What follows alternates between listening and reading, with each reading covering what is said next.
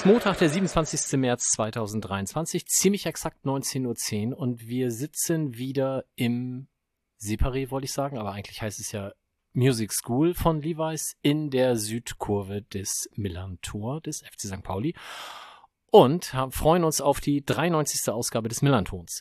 Mein Name ist Mike, zu meiner Rechten immer gut gelaunt, bestens gekleidet, Justus. Hallo, schönen guten Abend.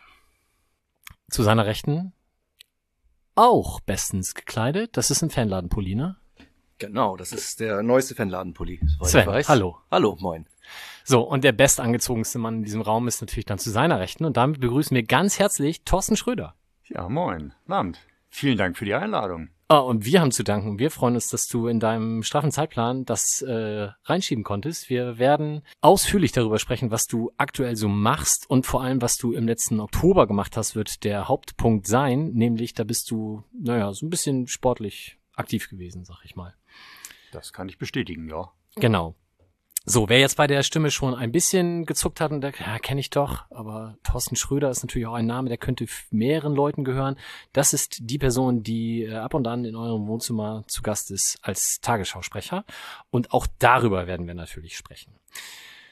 Ansonsten sitzen wir hier und äh, müssen natürlich auch ganz kurz über das sprechen, was hier aktuell sportlich so passiert. Wir gewinnen nur noch, das sind wir alle nicht gewohnt. Da müssen wir mal gucken, wie wir damit umgehen können und äh, sprechen ansonsten über das, was Thorsten neben der sportlichen Betätigung eben noch so macht und werden natürlich auch darüber sprechen, warum du denn die große fußballerische Karriere irgendwann an den Nagel hängen musstest und stattdessen jetzt bei Weltmeisterschaften im St. Pauli-Trikot in anderen Sportarten rumläufst. Fangen wir doch mit der fußballerischen Betätigung einmal an. Du bist ähm, Jetzt habe ich mir natürlich die falsche Seite in meinen Notizen aufgeblättert und ich habe den Vereinsnamen vergessen. Ich kann dir helfen. ich weiß noch, wo ich FC, gespielt habe. FC Voran Ohe war ja, es. Klingt nach einem DDR-Verein, Voran, äh, so wie Vorwärts oder so. Ähm, aber das ist tatsächlich ein bundesdeutscher Verein, immer noch, FC Voran Ohe, Stadtteil von Rheinbeek vor den Toren Hamburgs in Schleswig-Holstein, um es nochmal genau zu lokalisieren. Und da habe ich tatsächlich gespielt. Es hat ein bisschen gedauert, bis ich in den Verein eintreten wollte.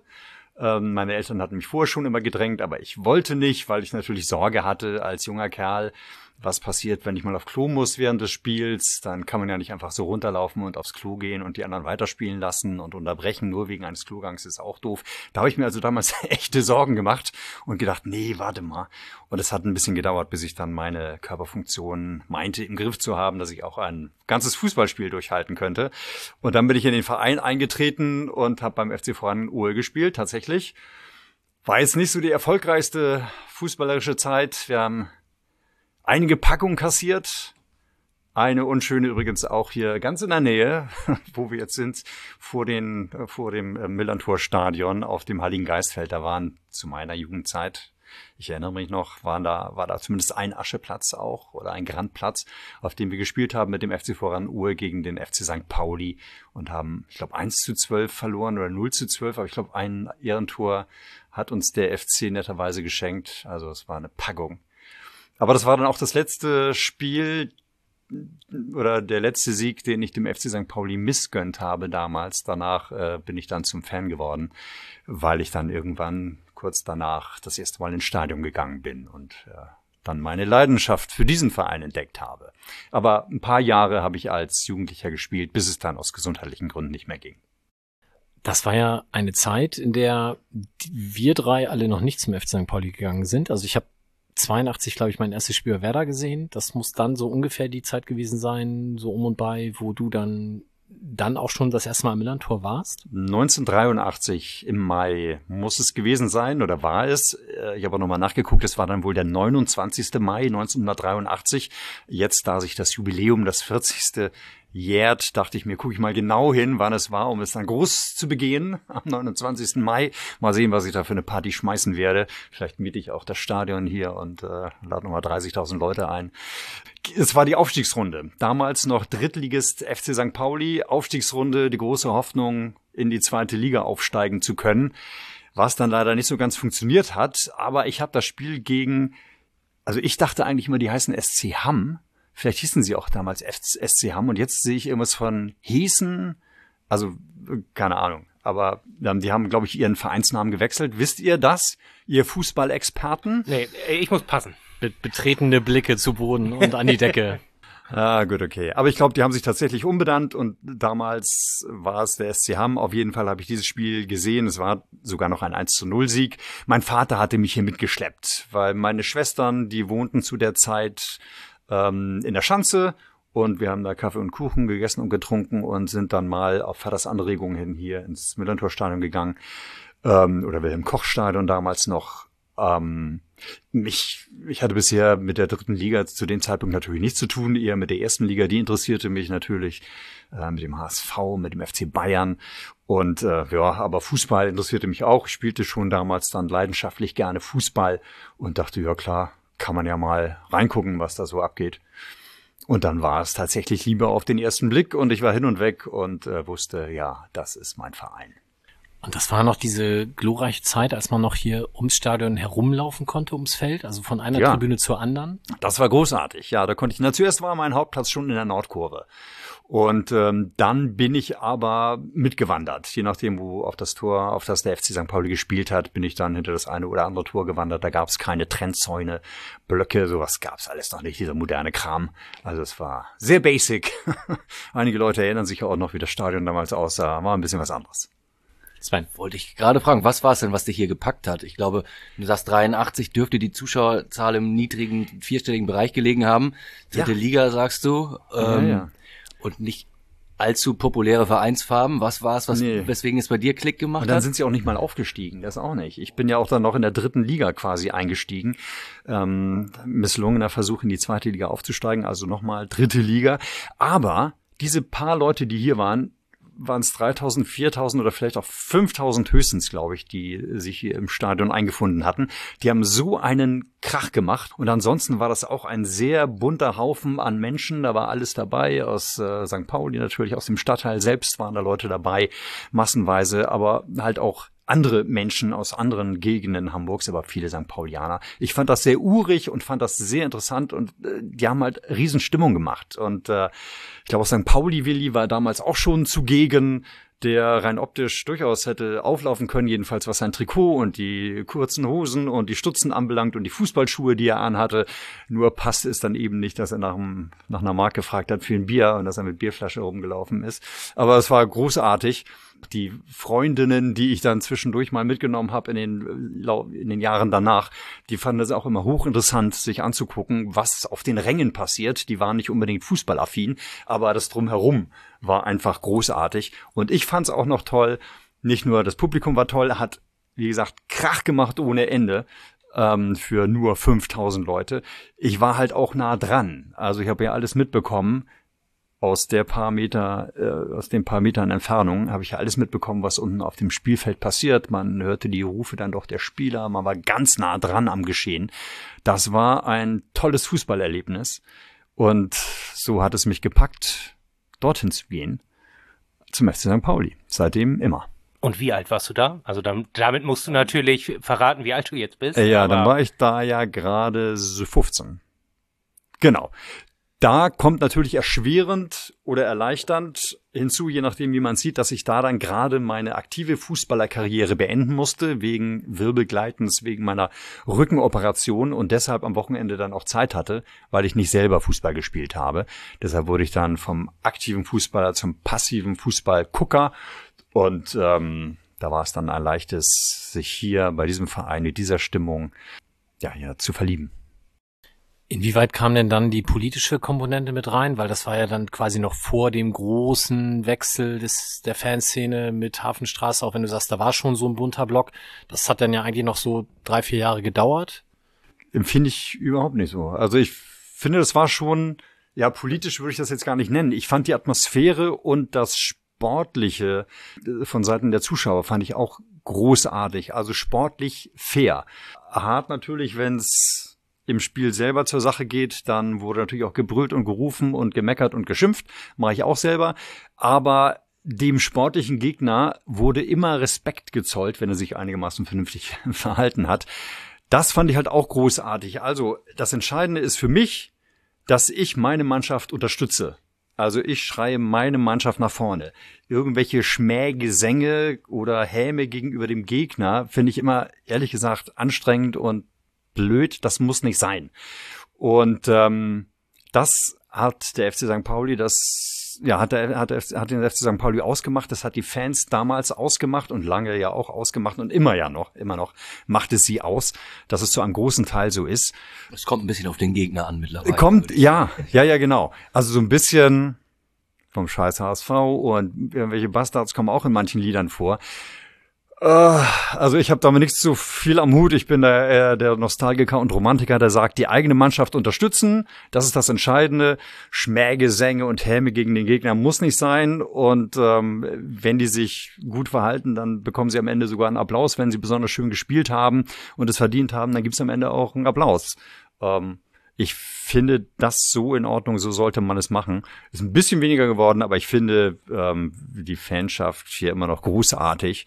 Und die paar komischen Lieder, die kann ich dann auch mittlerweile verkraften. Am Anfang fand ich schlimm, gefiel mir gar nicht. Was mir auch nicht gefiel, war als erstmals so zur Halbzeit, wenn der FC St. Pauli schlecht gespielt hat, dass dann Pfiffe aufkamen. Ähm, und das kenne ich auch vor allen Dingen aus allen anderen Stadien. Das hat den FC St. Pauli auch immer besonders gemacht. Das ist wirklich hier immer nur darum, gegen den eigenen Verein nach vorne zu peitschen. Und da dachte ich, was ist das denn? Wieso wird denn hier die eigene Mannschaft ausgepfiffen? Es geht doch darum, ihn auch jetzt zur Halbzeit, wenn sie auch mies gespielt haben und die Köpfe hängen lassen, jetzt geht es auch darum, sie unter zu unterstützen und zu sagen, hey, wir sind an eurer Seite. Ähm, denn man muss ja eigentlich kein mega Psychologe sein, um zu wissen, dass wenn man niedergemacht wird, weil man Fehler macht und man einen schlechten Tag hat, dann wird's nicht besser durch Beschimpfen und Kleinmachen, sondern durch Unterstützung wird's besser.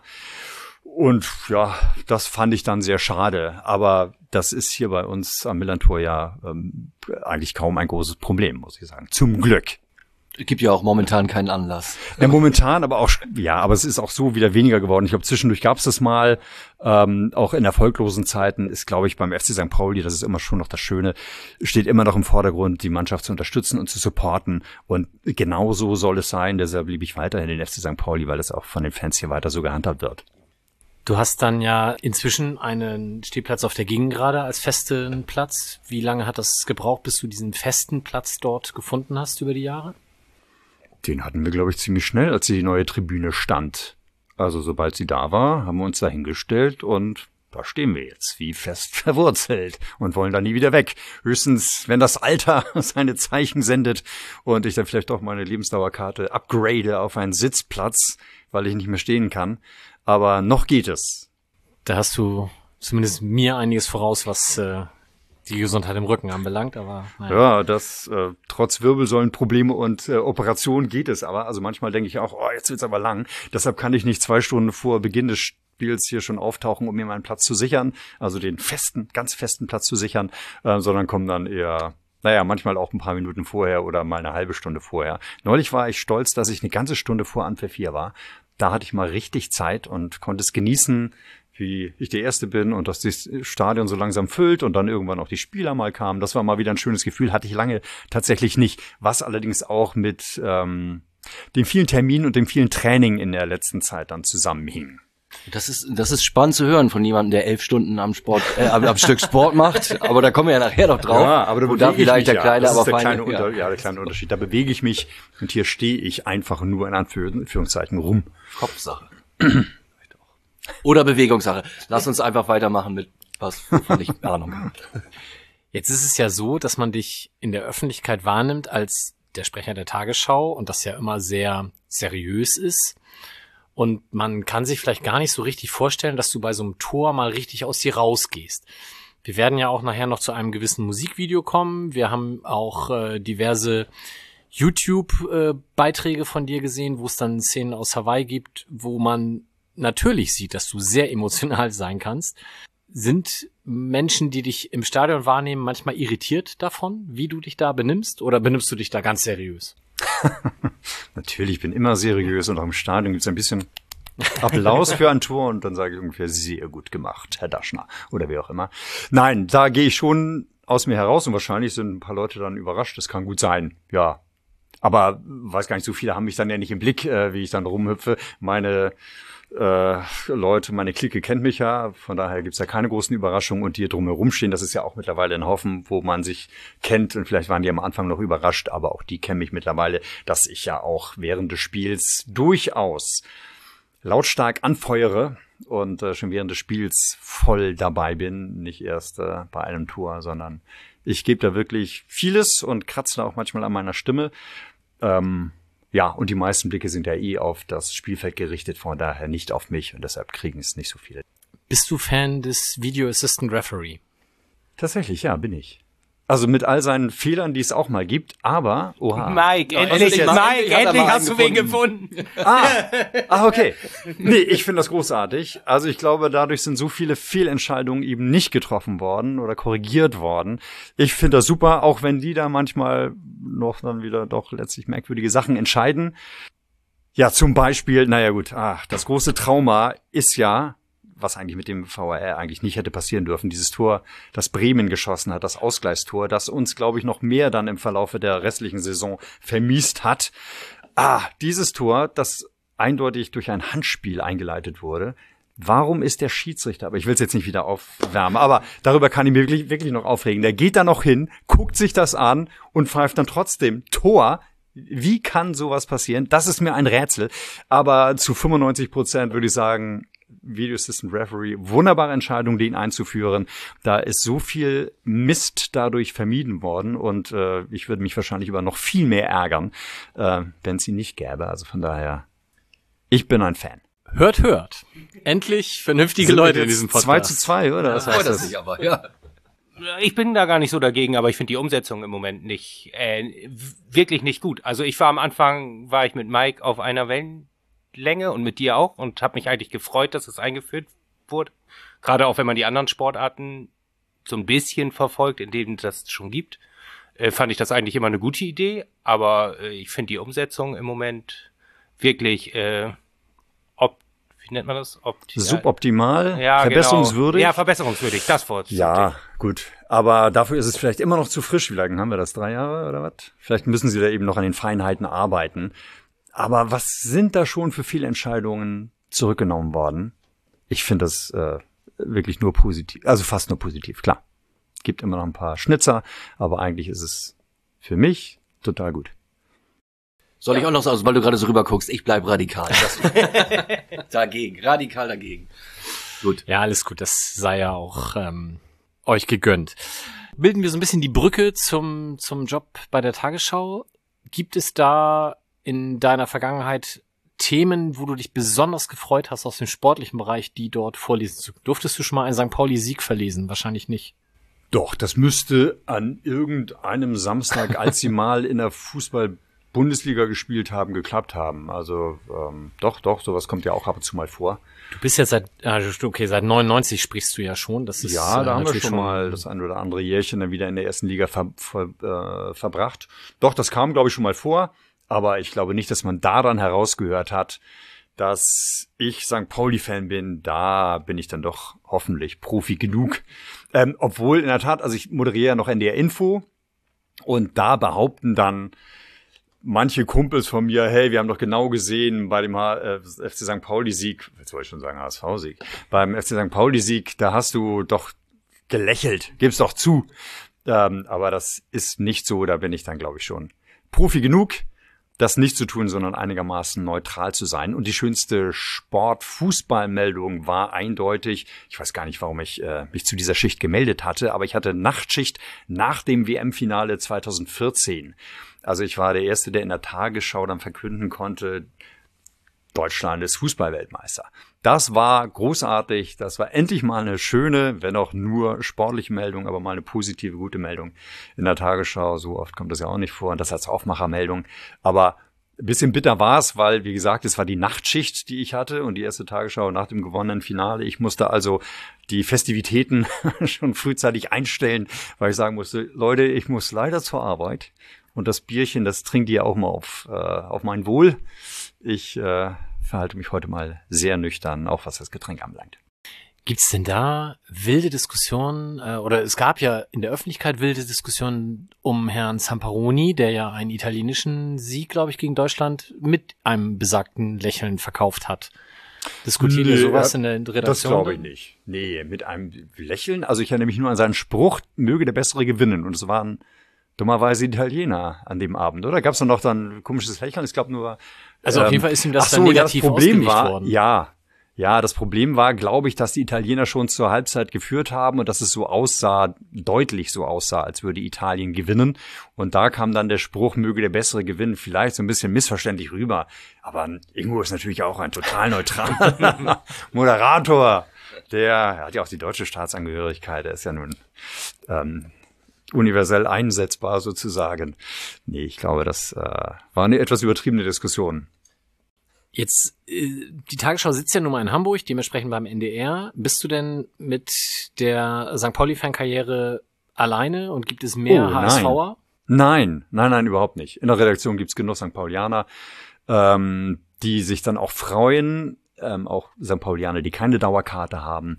Wenn ich dann mal nicht zum Spiel kommen kann, dann freut sich immer irgendeiner über eine Karte. Da gibt's genug Abnehmer. Wenn es nicht in meiner Clique ist, dann äh, spätestens beim Job im NDR. Nee, da gibt's jede Menge St. Paulianer. Ein paar HSV aber auch, glaube ich. Ja.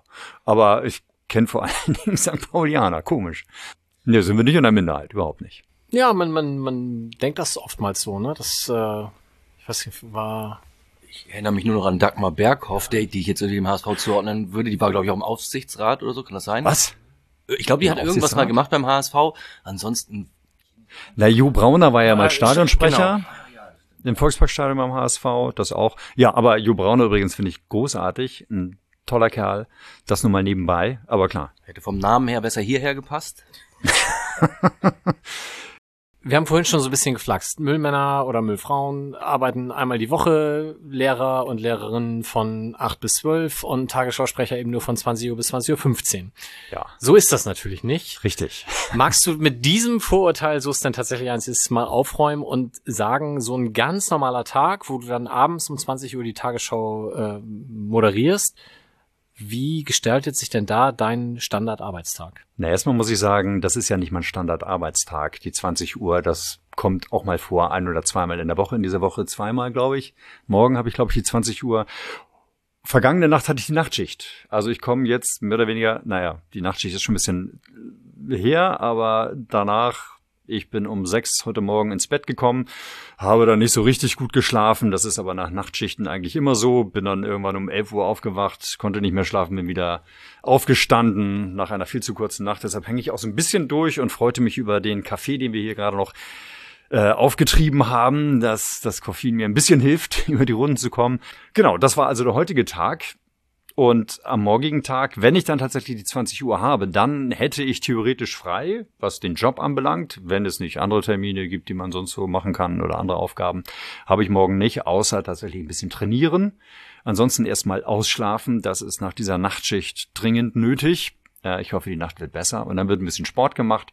Und dann begebe ich mich so gegen halb sechs, 17.30 Uhr Richtung NDR. Dann gehe ich in die Maske. Naja, ich ziehe mich vorher noch um, mache mich ein bisschen schick. Anzug, Hemd, Krawatte, wie sich das gehört.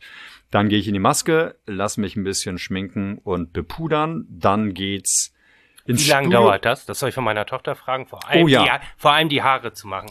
Die Haare bei mir ganz besonders. Ja, lang. das hat mich auch, mich hat das auch gewundert, die Frage. Aber Sie kennt das ja auch, von dem Vater. Bei Genau. dem ist es ja auch ganz besonders. Oh, äh, aufgeregt. danke, Oh, aber das ist, äh, Ja. wenn man dich kennt, Nein, aber es ist es, ist- stellen sitzt. die Leute sich mich aber anders vor. Also, also bei mir geht's auch ganz schnell mit den kurzen Haaren. Das ist bei Frauen natürlich anders, die dann auf dem Maskenbildnerinnenstuhl sitzen. Ähm, die bekommen ihre Lockenwickler, die brauche ich nicht. Vielleicht bräuchte ich sie, um vernünftig auszusehen, aber bei mir kommen sie halt nicht in die Haare. Deshalb geht das mit der Maske sehr schnell.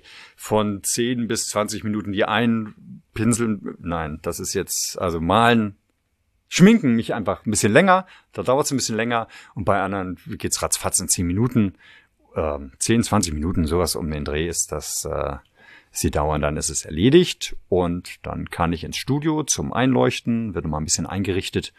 Ähm, der das Pult, der Schreibtisch wird noch ein bisschen hoch runtergefahren, je nach Körpergröße, der ist nämlich in der Höhe beweglich.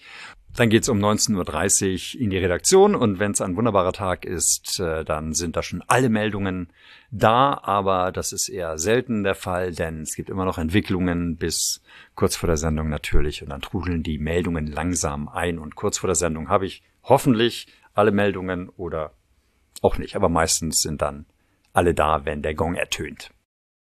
Und wenn du die 20 Uhr Nachrichten einsprichst, sprichst du an dem Tag auch noch andere Sendungen? Ja, dann noch die Tagesthemen. Also dann Ah, kommen mit die Tagesthemen, das ist immer, genau, mit dem Nachrichtenblock. Ja, das ist eine kurze Schicht. Ähm, das sind zwei Sendungen, das war's dann schon. Ja. Ach so, darf ich noch kurz ergänzen? Das ist natürlich ähm, jetzt auch nur noch ein Teil gewesen. Nachtschichten, 20 Uhr Dienste mit Tagesthemen. Es gibt noch die Frühdienste im Rahmen des Morgenmagazins. Haben wir in dieser Woche ja auch. Da ist dann die erste Sendung um 5.30 Uhr. Es gibt noch kurze Schichten. Naja, Schicht kann man das nicht nennen. Am Mittag gibt's eine Sendung. Ähm, und dann moderiere ich NDR Info. Das sind dann ganz andere Schichten. Bei der Tagesschau sind das so kurze Schichten, wie 20 Uhr eben gerade geschildert, aber ja, dafür dann mehr oder weniger jeden Tag. Und bei NDR Info sind es tatsächlich 9-to-5 Schichten. Also da beginnt es um 9 Uhr morgens und um 17 Uhr 10 ist die letzte Sendung, planmäßige Sendung dann beendet. Danach haben wir noch Bereitschaft, falls irgendwas passieren sollte, können wir dann noch um 20.15 Uhr oder um 21 Uhr mit einer Sondersendung, Extrasendung heißt es dann bei uns, auf Sendung gehen, wie zum Beispiel neulich mit der Amok-Tat. Da gibt's dann eben noch eine Sondersendung für solche Eventualitäten. Sind wir immer in Bereitschaft. Das sind dann lange Tage, aber bis 17.10 Uhr ist dann Anwesenheitspflicht. Also solche Tage habe ich auch tatsächlich mal 9 to 5, fünf, sechs Mal im Monat ergänzend dann die Tagesschau-Dienste. Und das ist ja vom Arbeiten her komplett was anderes, weil bei der Tagesschau liest du Texte vor, die dir quasi überreicht werden, wo du wahrscheinlich auch wirklich null oder sehr wenig Einfluss drauf hast. Und bei NDR Info schreibst du die selbst. Genau. Bei NDR Info bin ich Moderator. Das, was Ingo oder Karin Mioska bei den Tagesthemen sind, das bin ich bei NDR Info. Da schreibe ich mir dann meine Moderationstexte selber, bereite die Interviews selber vor.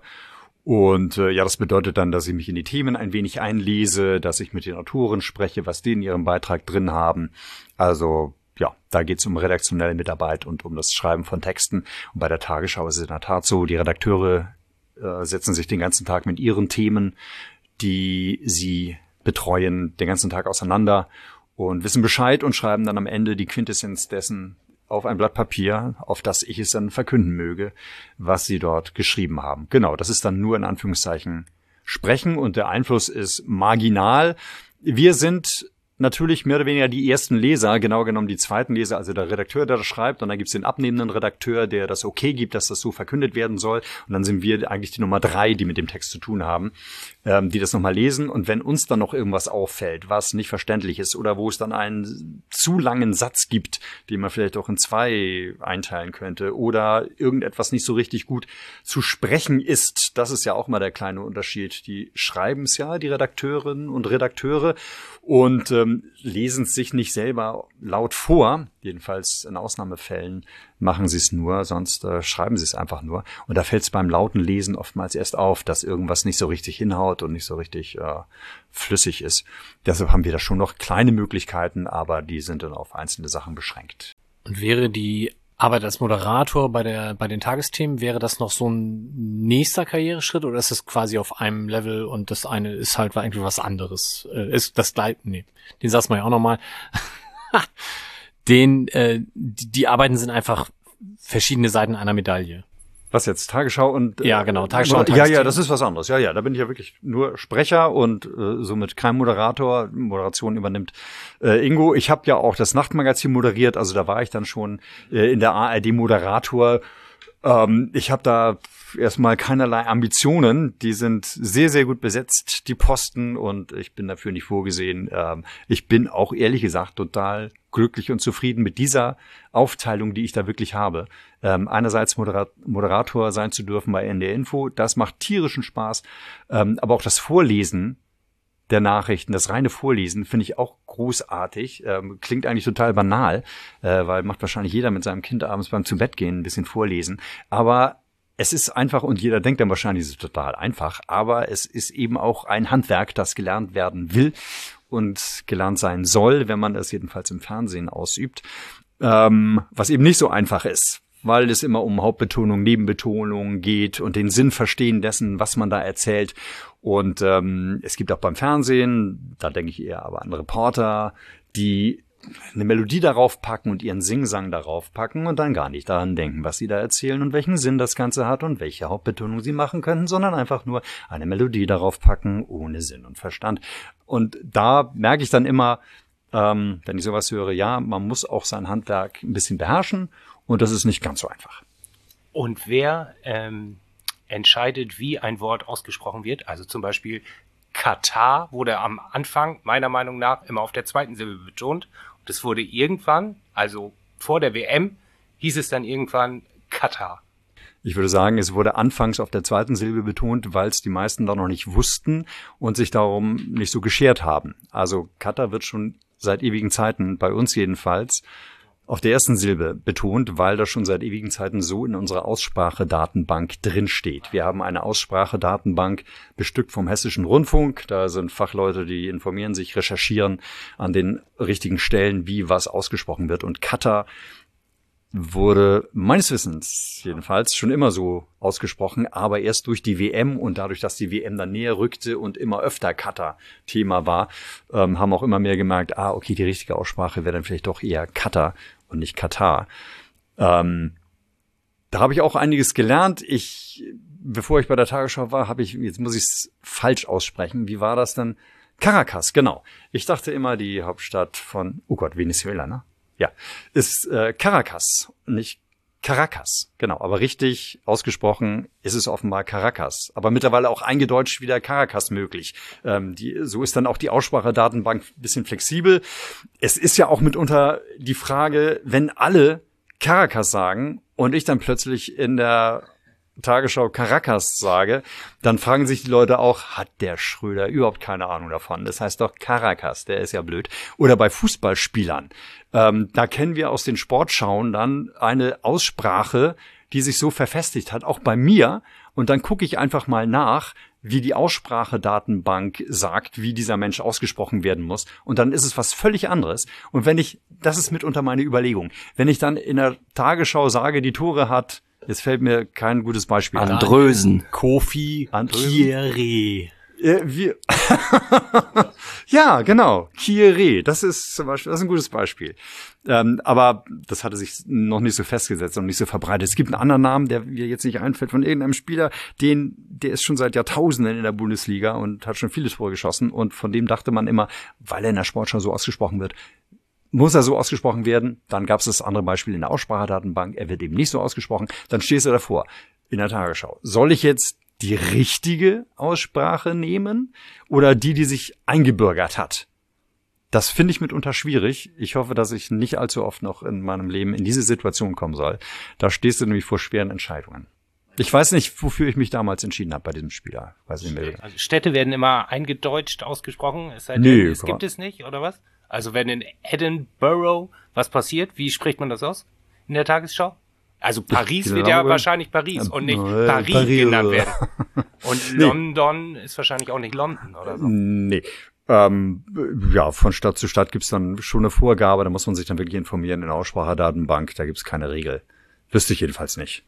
Also bei Zweifelsfällen gucke ich wirklich immer in diese Aussprachedatenbank und kann mich dann darauf immer berufen, aber wir sagen eben auch im Zweifel immer in die Aussprachedatenbank gucken, das ist für uns verbindlich.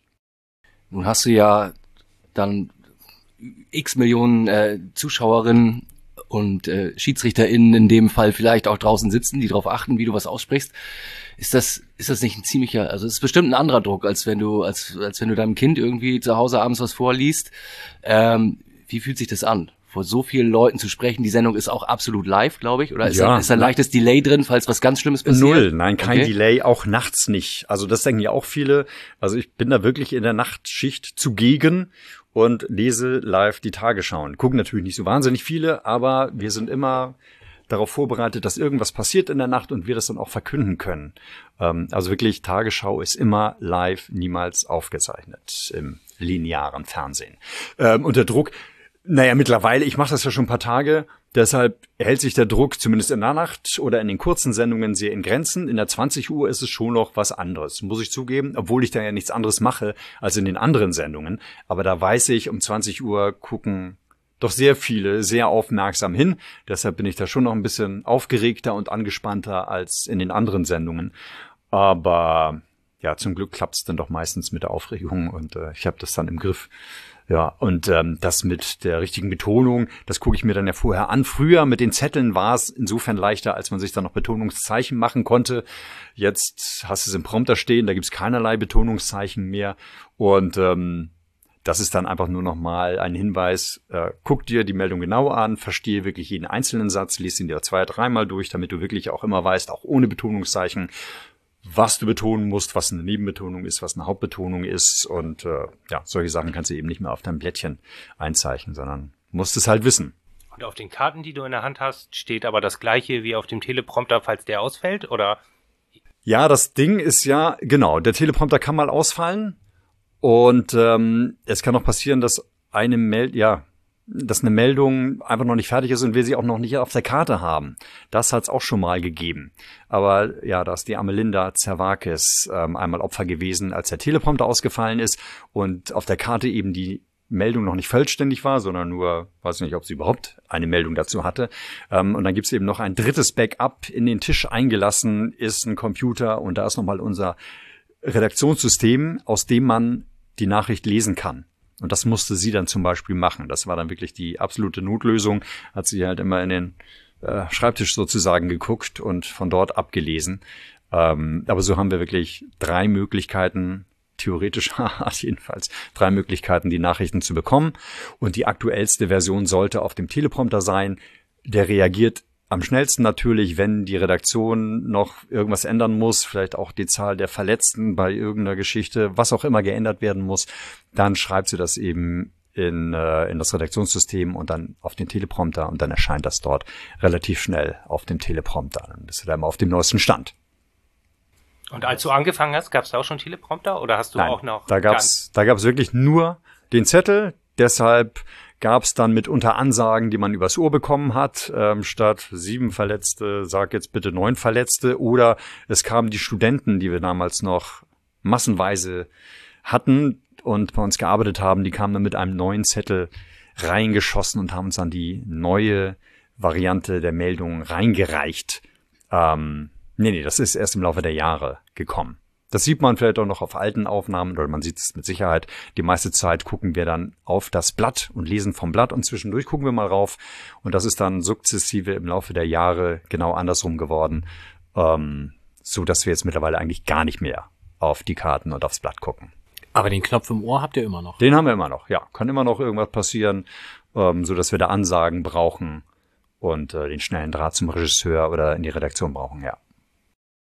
Ihr habt jetzt in den letzten Jahren so einen kleinen Aderlass gehabt bei den Sprecher, SprecherInnen und da sind einige auch zu den Privaten abgewandert und du hast gesagt, ich bin ein Kind des öffentlichen rechtlichen Rundfunks und für mich ist das hier genau der richtige Platz. Auch in dieser Mischung zwischen dem, was du bei NDR Info machst und bei der Tagesschau machst, weil das diese, dieses ja, Zusammenspiel der beiden Tätigkeiten ist? Ja, deswegen, aber weil ich immer großer Fan des NDR gewesen bin, also des öffentlich-rechtlichen Rundfunks. Tagesschau haben wir natürlich auch zu Hause geguckt. Ich habe frühzeitig als Junge immer den NDR ähm, Morgenkurier, Mittagskurier, Abendkurier gehört und die Berichte von heute zum Schlafen gehen.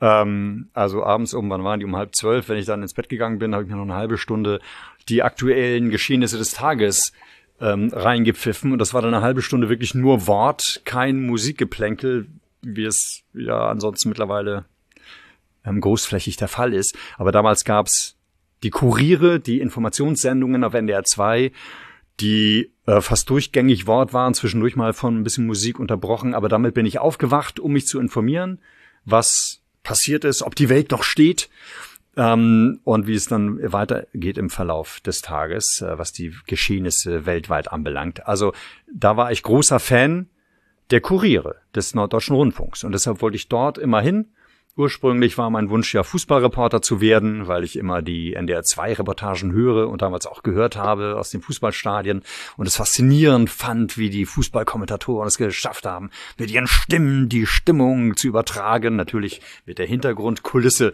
Das fand ich aber so genial und als leidenschaftlicher Fußballer, der ich auch in meinem heimischen Garten beim Fußballspielen ähm, alles kommentiert habe, was ich da so gemacht habe oder wie wir mit den Kumpels dann gespielt haben, habe ich auch immer alles gleich kommentiert. War wahrscheinlich für einige ein bisschen nervig, aber ging nicht anders. Ich musste es kommentieren. Deshalb wollte ich eigentlich ursprünglich mal Fußballreporter werden. Das ist dann nachher, als das Interesse für Politik, Wirtschaft größer geworden ist, hat sich das ein bisschen gewandelt. Fußball ist eine großartige Nebensache, aber dass es dann zu meinem äh, Hauptberuf wird, äh, mich damit journalistisch zu beschäftigen, das wollte ich dann doch nicht.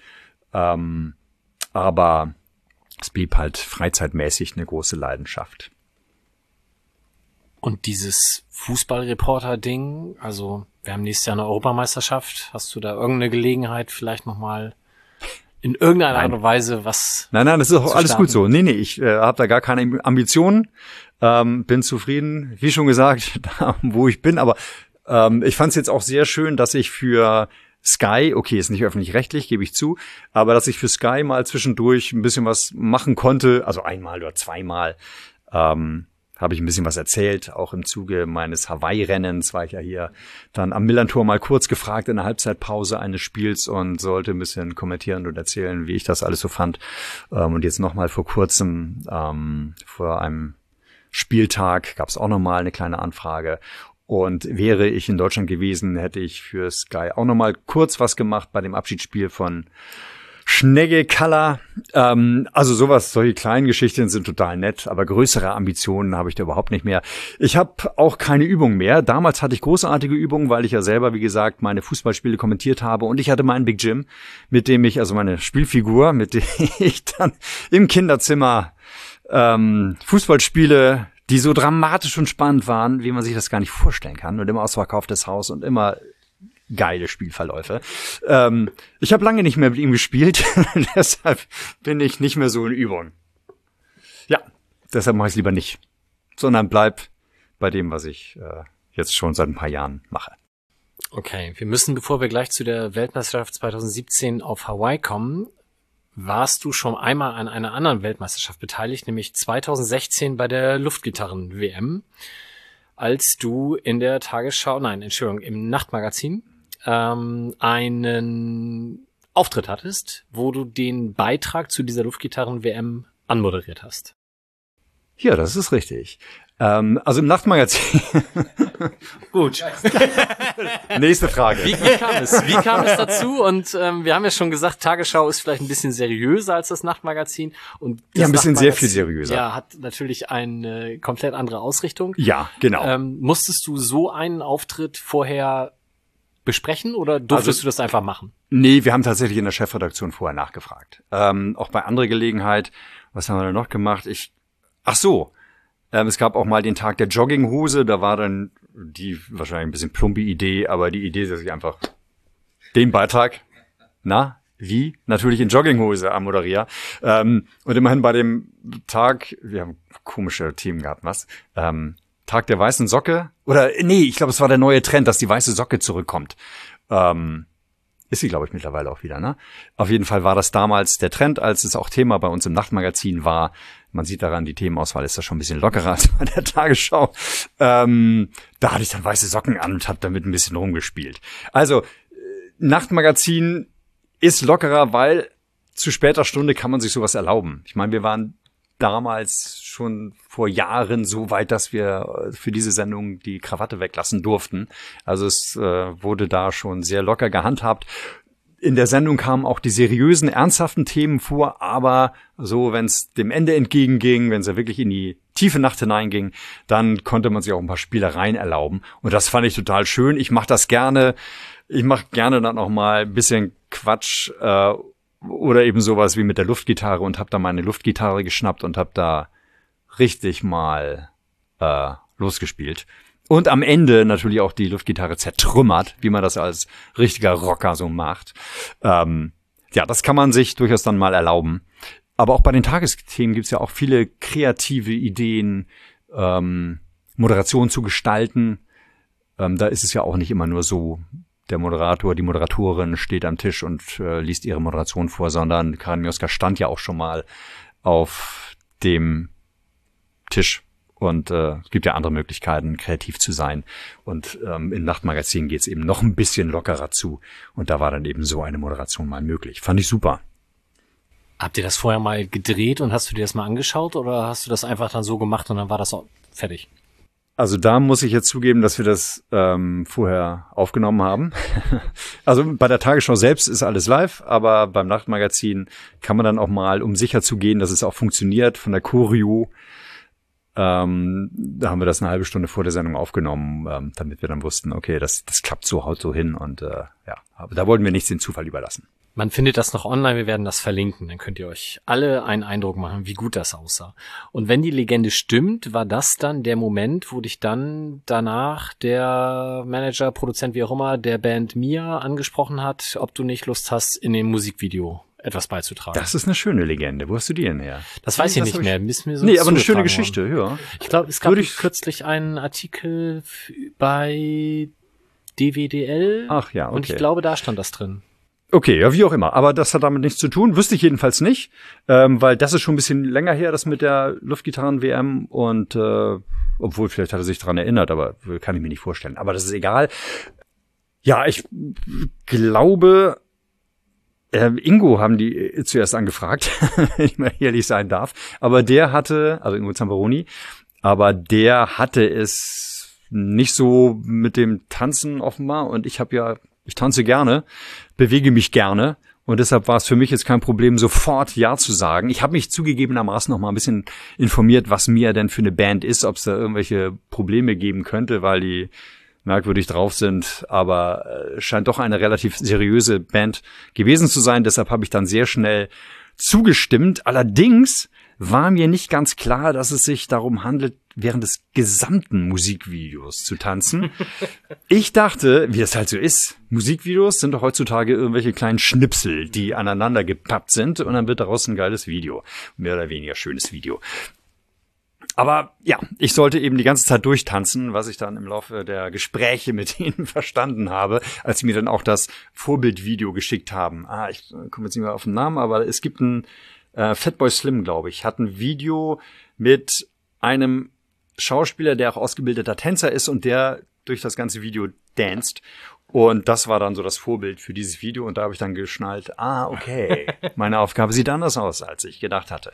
Und so war es dann auch ein hartes, schwieriges Unterfangen. Ich bin froh, dass ich schon zu dem Zeitpunkt, das war ja 2019, ähm, Langdistanz-Triathlet seit Jahren war, denn es war hartes Training mit einer Choreografin. Es war sehr kurzfristig. Am Tag vor der Aufnahme war ich bei dieser Choreografin und musste diverse Schritte lernen und Hüpfer und hier nochmal springen und da zum rechten Zeitpunkt da sein. Außerdem musste ich ja das Lied auch synchron, lippensynchron mitsingen von A bis Z. Also nicht nur tanzen, sondern auch mitsingen. Ähm, aber beim Tanzen ist dann die arme Choreografin auch von ihren Ansprüchen langsam immer weiter runtergegangen äh, okay, doppelter Salto und dann noch ein Sprung. Nee, mach mal den Sprung. Oder mach einen Schritt. also es wurde immer weniger, ähm, weil ich bin ja nun mal alles andere als ein Profitänzer. Ich mach's einfach nur gerne und hab Spaß dran. Und den hatte ich wirklich. Das war großartig. Ich hatte zwar nach diesen zehn Stunden, glaube ich, die wir am ersten Tag geprobt hatten, hatte ich zwar Rückenschmerzen ohne Ende und war mir nicht sicher, ob ich am nächsten Tag überhaupt aus dem Bett rauskomme. Aber dank der halbstündigen heißen Dusche auf meinen Rücken habe ich es geschafft, am nächsten Morgen aufzustehen. Habe dann noch, äh, weil wir erst abends gedreht haben, habe ich dann noch ähm, den Tag über im Hotelzimmer genutzt, um so ein paar Schrittfolgen mir einzubläuen, weil war ja alles sehr kurzfristig. Und äh, dann ging es abends los um 8 Uhr in einem wunderschönen Kinosaal in Berlin ähm, aus DDR-Zeiten noch stammend und also aus Ostberlin in Ostberlin. Und dann haben wir bis morgens um 6 Uhr gedreht, bis alle wirklich völlig knülle waren und ich am Ende auch nicht mehr Herr meiner Sinne war und dann einfach, naja, man sieht's dann, was draus geworden ist. Und jetzt nächste Station Let's Dance? Ja, eindeutig. Ja. Da will ich noch abräumen. Nee, nee, nee, also sowas habe ich nicht vor. Ich habe schon meinen tänzerischen Höhepunkt erlebt mit Mia. Also ich finde, das Video kann sich sehr sehen lassen und vielen ähm, Dank. Das ähm, ich war nicht so richtig darauf vorbereitet, als man mir das jetzt in Vorbereitung dieser Sendung schickte. Schönen Gruß an Kerstin. Er sagte, guck dir das mal an. Und ähm, ja, es ist sehr überraschend, aber diese Freude, die du dabei offensichtlich gespürt hast, die kann man da sehr gut auch sehen. Sehr schön. Wenn du sagst von so und so viel Uhr bis so und so viel Uhr, das ist ja fast schon 10, 11 Stunden, dann sind wir ja eigentlich schon perfekt übergeleitet zum eigentlichen Thema. Solltest Moderator werden. Ja. Triathlon. Du hast vorhin bei der Fußballgeschichte gesagt, da gab es dieses äh, Rücken- oder Wirbelproblem und das hat dich dann dazu gebracht, zu laufen, zu schwimmen, Rad zu fahren, weil Fußball eben nicht mehr möglich war. Dann ist man ja aber noch lange nicht beim Triathlon. Wahrscheinlich hat es auch ein paar Jahre gedauert. Wann hast du denn damit angefangen? Jetzt mal gar nicht von Langdistanz zu sprechen, sondern. Nee, mein erster Triathlon war 98. Also von daher liegt da schon noch einige Zeit zwischen Fußball, in Anführungszeichen Karriereende äh, bis zum ersten Triathlon. Aber ich bin ein Bewegungsmensch, die Energie muss irgendwo hin, deshalb deshalb wollte ich immer in Bewegung bleiben und sein und habe dann nach der Wirbelsäulenoperation musste ich ein Korsett tragen, bin auch ein bisschen dicker geworden. Und das Korsett war damals dann wirklich so eine Plastikschale um mich herum, ist nicht so wie heute, ähm, wo das Ganze ein bisschen flexibel ist und man es vielleicht zwischendurch auch mal abnehmen konnte, sondern ich habe es ein Jahr lang so getragen. Ähm, und danach wollte ich wieder ein bisschen fitter werden und das ging eben nicht mit Fußball. So abrupte Bewegungen wie beim Fußball waren halt so schnell nach der OP nicht drin. Ähm, und dann bin ich halt ein bisschen gelaufen, hat keinen Spaß gemacht. Schwimmen machte sowieso keinen Spaß, war noch nie mein, also damals, war es überhaupt nicht mein Sport. Ich mochte es gerne mit Arschbomben ins Wasser zu hüpfen oder mit der Rutsche ins Wasser zu kommen, aber schwimmen und so mit Kacheln zählen von einem Ende zum anderen. Boah, langweilig, das war überhaupt nichts für mich. Und ähm, Radfahren habe ich dann so im Laufe der Zeit entdeckt, weil ich Radreisen entdeckt habe 1990 mit der ersten Reise gleich nach Osteuropa, nachdem der eiserne Vorhang gefallen ist. Die Älteren werden sich erinnern. Da konnte man dann plötzlich auch nach Rumänien, Bulgarien, in diese osteuropäischen Länder reisen, die so lange verschlossen waren. Das fand ich hochspannend. Und da bin ich dann 20 Jahre auf Radreisen gewesen. Und da kamen dann natürlich schon die Tagesetappen von 100, 120 Kilometer zusammen, so dass ich da mich schon mal ein bisschen in Richtung Langdistanz-Triathlon voranbewegt habe. Auf jeden Fall habe ich mich in Richtung Radfahren bewegt. Laufen war eh schon immer. Und dann kam halt der Freund um die Ecke, der mit mir, seiner Freundin, ich mit meiner Freundin ein Wochenende auf Höhe verbringen wollten, weil die beiden hatten sowieso schon den Triathlon für sich entdeckt. Und er hatte mich gefragt, ob ich nicht auch mal einen Triathlon machen wollte. Und ja, klar, warum nicht? Nettes Wochenende auf der Insel.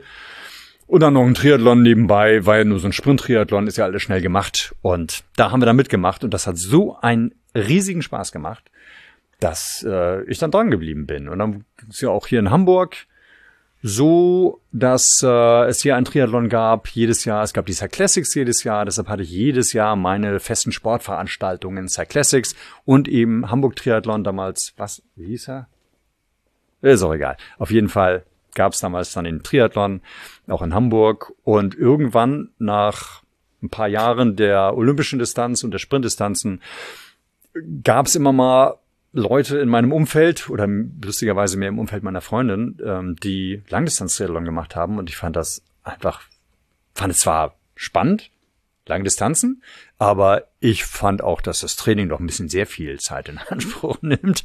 Also mein Paradebeispiel ist immer ein Sonntagnachmittag, ich komme gerade von der Bäckerei mit äh, Kuchen, will mit meiner Freundin schönen Kaffeekuchen zu mir nehmen ähm, auf dem Balkon und treffe dann einen Nachbarn, der eben Langdistanz-Triathlet war, gerade fünf Stunden auf dem Rad verbracht hat, trainiert hat und ähm, wir trafen uns auf der Straße und er sagte, äh, für einen Schnack hat er gar keine Zeit, weil er müsse jetzt noch eine Stunde laufen, äh, muss trainieren. Und da dachte ich mir, fünf Stunden Radtraining, eine Stunde laufen, oh nee, also nee, muss nicht sein. Obwohl ich immer schon dann dachte in der Zeit, das wäre mal eine Herausforderung, wäre mal spannend. Ähm, schaffst du das selber? Das war so meine Herausforderung und die große Frage, würdest du es echt schaffen, 226 Kilometer aus eigener Kraft hinter dich zu bringen? Geht das als Normalsterblicher? Aber dieser Nachbar war auch ein ganz normal sterblicher, war kein, kein Megasportler, kein Außerirdischer. Ähm, und deshalb müsste ich es eigentlich auch hinkriegen. Aber wer so trainiert, ja, der schafft es dann vielleicht irgendwann, aber ich habe keinen Bock so zu trainieren. Das war mir eigentlich zu viel. Und dann, ich könnte jetzt stundenlang erzählen, deshalb, ich mache es jetzt kurz. irgendwann war das aber so weit im Hirn gesackt, dass ich mir dann doch dachte, ich versuch's mal. Dann war es eigentlich ausverkauft, das Rennen in Frankfurt, das einzige in Deutschland, was es damals gab, das einzige Ironman-Rennen. Dann dachte ich, ähm, ausverkauft, na gut, dann wollte das Schicksal so, dass du eben doch kein Langdistanz-Triathlet Langdistanz wirst. Dann kam aber bei einem Smalltalk, wo ich das dummerweise mal hab fallen lassen, kam halt doch ein Kollege um die Ecke, der so dummerweise oder glücklicherweise, muss ich jetzt ja sagen, gute Verbindungen nach Frankfurt hatte zum Veranstalter. Ähm, und der einfach mal angefragt hatte, ob es noch ein Plätzchen gibt für den Schröder da. Und es gab noch ein Plätzchen. Und äh, dann hatte ich den Platz und habe mitgemacht und habe durchgehalten das Training. Obwohl, nachher hat mir meine Freundin nach der ersten Langdistanz-Triathlon-Erfahrung, hat sie mir auch gesagt, ich hätte nicht gedacht, dass du das durchhältst, das ganze Training. Und ähm, ja, konnte ich immer zeigen, was in mir steckt. Da müssen ja. wir jetzt wahrscheinlich einmal, weil die Fußballregeln werden die meisten HörerInnen hier kennen, aber beim Langdistanz-Triathlon müssen wir vielleicht erstmal ein bisschen Basisarbeit äh, schaffen. Das sind 3,86 Kilometer Schwimmen. Wenn ich das also auf meiner häuslichen, wo du ja auch schon warst, Holstentherme in Kaltenkirchen habe ich gesehen, ja. da warst du auch schon schwimmen. Ja. Wenn das dürfte eine 50 Meter Bahn sein, die müsste man also so doch paar Mal hin und her schwimmen, um da schon mal anzukommen. Das schaffst du inzwischen in einer guten Stunde. So. Sehr gut. Ja. Dann in einer sehr guten Stunde. Also nee, in einer sehr guten Moment, also in einer, in einer etwas ausgedehnten ausgedehnte, Stunde, genau so rum. Ja. Dann sind das 180 Kilometer plus minus Radfahren. Ja. Das, äh, also ich, wenn ich so normale ja. Strecken fahre, fahre ich natürlich nicht mit dem Rennrad, aber trotzdem ja. mit, mit 30 kmh wird's für mich schwierig. Ja, da muss ich auch gleich mal einhaken. 180 Kilometer, das klingt wirklich, also auch für mich klingt's bombastisch lang und bombastisch weit. Hamburg, Hannover und noch drüber hinaus, irgendwie sowas in der Richtung. Ich denke auch immer, es ist boah, 180 Kilometer, ist weit, aber wenn man dann auf dem Rad, oder ich, weiß ja nicht, wie es anderen geht, aber wenn ich dann auf dem Rad sitze, dann bin ich oftmals eigentlich immer sehr erstaunt, wie schnell diese Zeit dann doch vergangen ist. Ähm, ich weiß nicht, was da im Kopf passiert, aber es geht ratzfatz vorbei. Man mag es nicht glauben, ich kann es auch immer wieder nicht glauben, aber es geht ganz schnell. Ich habe keine Erklärung dafür. Aber es sind fünf Stunden. Ja, aber fünf Stunden können lang sein, fünf Stunden können kurz sein. Je nachdem, was man sich so anguckt und was man sich so antut, oder? Ja, fünf Stunden im Bus nach Bielefeld mit, mit 50 Leuten hinter einem. Siehst Kann schon lang werden, ja. Ja, genau. Guck, da setze ich lieber aufs Rad, fünf Stunden lang, das geht ganz schnell. Nein, also das ist jedenfalls das, was ich dabei Mal. empfinde. Aber nach dieser guten Stunde, sehr guten Stunde Schwimmen, nach Pi mal Daumen plus minus fünf Stunden Radfahren, dann kommt ja das, was bist du mal Marathon gelaufen? Nee, über den Halbmarathon bin ich nicht hinausgekommen. Okay. Also ich bin viermal in Hamburg den Marathon gelaufen ah. und ich wäre bei keinem einzigen dieser Versuche danach in der Lage gewesen, auch nur nach Hause zu laufen oder zu fahren. Bin ich danach auch nicht mehr. Ja, aber du läufst dann trotzdem halt nach diesen sechs Stunden, eine Stunde schwimmen, fünf Stunden Radfahren, läufst du noch einen Marathon hm. in einer Zeit, der, also Entschuldigung, habe ich nicht geschafft. Und ich bin nicht vorher das andere gemacht. Also ich habe aber das auch ist schon echt viel trainiert. Ja. Muss man auch sagen. Also das, weiß ja nicht, wie viel du dann trainiert hast für deinen Marathon. Zu wenig, ganz klar, aber. Siehst du. Ich habe sehr viel trainiert. Ähm, ab meinem ersten Ironman und oder Langdistanz-Triathlon. Ironman ist ja nicht alleiniger ähm, Besitzer von Langdistanz-Triathlons. Ja, also da gehört schon sehr viel Training zu, um das alles hinzubekommen. Ähm, Im Herbst, Winter geht's mit acht bis zehn vielleicht auch mal zwölf Stunden los und jetzt so im Frühjahr, naja, jetzt haben wir noch nicht so ganz Frühjahr, aber wenn es wieder wärmer wird, dann wären es auch mal ähm, 13, 14, 15 und nachher, ja, in den letzten Monaten geht's dann auf 18, vielleicht auch mal 20 Stunden rauf. Und so lange habe ich damals für meinen ersten Marathon, den ich solo gelaufen bin, 2005, auch nicht trainiert. Da fand ich es übrigens auch schrecklich, nach diesem Trainingsplan zu laufen und dann nochmal drei Stunden zu laufen. Das war überhaupt nichts für mich. Also nach meinem ersten Marathon, ich weiß nicht, was dir die Leute gesagt haben oder was du dir vorgestellt hattest, mir sagte jeder, Mann, wenn du einmal einen Marathon läufst, dann willst du es immer wieder machen und du wirst süchtig danach und oh, das ist so toll. Und ich bin es einmal gelaufen und dachte mir, nie wieder. ich habe es jetzt einmal erlebt. Also, pff, was ist daran toll? Drei Stunden um die Alster zu laufen fürs Training und das viermal in der Woche, also nicht viermal in der Woche drei Stunden, aber viermal in der Woche trainieren und das über drei Monate, glaube ich, war das, ein zwölf Wochen Plan. Das war überhaupt nichts für mich. Aber Triathlon, ich finde das Großartige ist die Abwechslung an einem Tag laufe ich, dann schwimme ich wieder und dann darf ich mal wieder ein bisschen Radfahren. Ich finde diese Abwechslung großartig und mit der einen Sportart trainierst du natürlich auch immer ein bisschen die andere mit, so dass ich, ich bin vor, auch vor Hawaii bin ich niemals drei Stunden gelaufen am Stück. Zwei Stunden 15 oder zwei Stunden 50 war das längste. Da finde ich es ja auch immer wieder erstaunlich, dass man dann trotzdem, oder dass ich dann trotzdem in der Lage bin, danach einen gar nicht mal so schlechten Marathon hinzulegen, obwohl ich nur zwei Stunden 20, zwei Stunden 15 Lauftraining absolviere. Aber das funktioniert auch, weil ich natürlich mittlerweile ein bisschen paar Jährchen auf dem Buckel habe und lange dabei bin und eine Grundlage habe. Ähm, aber von daher, es ist schon viel Aufwand, es ist eine Menge Training, das muss man zeitlich organisieren. Jetzt hast du den ersten Langdistanz, äh, hast du den 2011 oder 12 in Frankfurt? 12, genau, 12 in Frankfurt, ja. Und das waren über elf Stunden.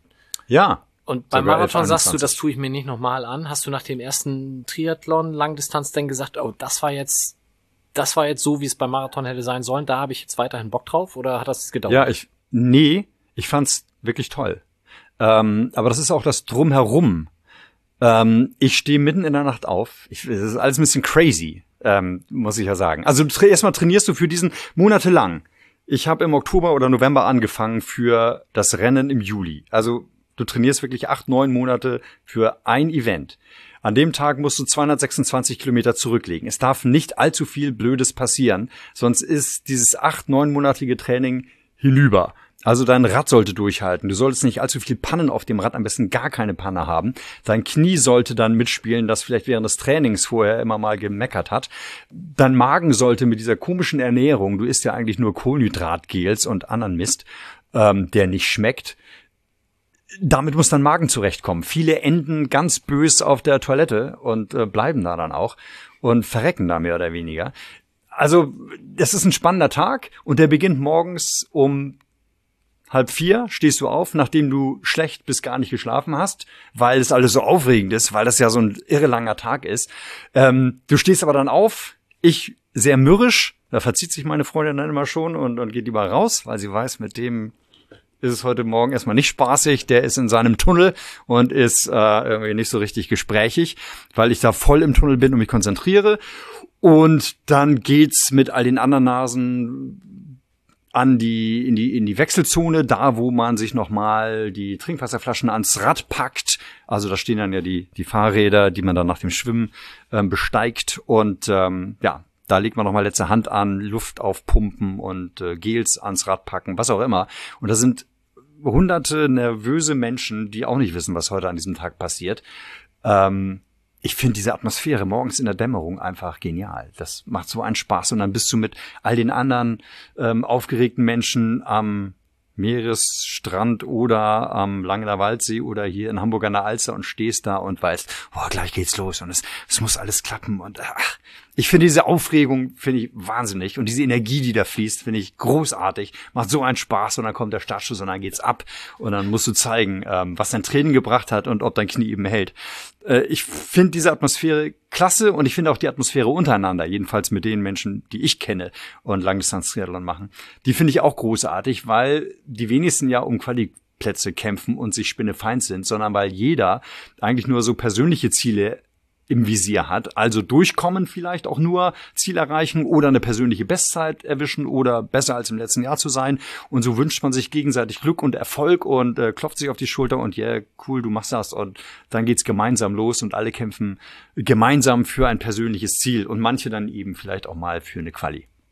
Aber ich finde, die, die Stimmung, die Atmosphäre begeistert mich immer wieder. Eigentlich hatte ich jetzt ja auch gesagt, ich hatte jetzt ja mein zehnjähriges Jubiläum 2012 2022 in Frankfurt jetzt mein Quali-Rennen und habe gesagt, okay, zehn Jahre ist eine wunderbare Zeit. Frankfurt, der Kreis schließt sich und vielleicht hängst du da noch Hawaii hinten dran, aber dann ist vorbei mit Langdistanz, weil so ein bisschen gesundheitliche Probleme habe ich ja auch. Alte Vorgeschichte, wie gesagt, Wirbelsäule. Ähm, aber das hat jetzt wieder so einen Spaß gemacht. Ich will da auch in diesem Jahr wieder eine Langdistanz machen, auch wenn es jetzt weniger Training wird, aber werde ich schon irgendwie durchhalten. Ich muss keine Quali schaffen, ähm, muss keine Bestzeit sein, aber allein die Atmosphäre ist großartig und die will ich nochmal erleben. Du hast dich ja von diesem ersten Langdistanz-Triathlon zu den letzten beiden in Frankfurt ähm, um anderthalb oder sogar noch mehr verbessert, anderthalb Stunden. Hast du vor diesem ersten auch schon einen Trainingsplan gehabt? Ja, Und ja. jetzt hast du ja einen Trainingsplan mit Trainer. Ist das nochmal eine andere Ich hatte von? Anfang, ich hatte von Anfang an einen Trainer. Also auch beim ersten Mal hatte ich einen Trainer, der mir einen Plan geschrieben hat, weil ich einfach von Trainingsplanung keine Ahnung habe. Also ich würde dann einfach so trainieren. Da bin ich dann auch tatsächlich Perfektionist und denke, wenn ich schon so viel trainiere, dann möchte ich da auch keine vielen Junk Miles drin haben, die mir nichts nützen, wo ich einfach nur umsonst laufe und eigentlich keinen Trainingseffekt erziele, sondern da will ich jemanden haben, der mir sagt, mache so und so, mach da ein bisschen härtere Intervalle, mach da eine Pause für die Superkompensation, damit sich auch was entwickelt bei dir.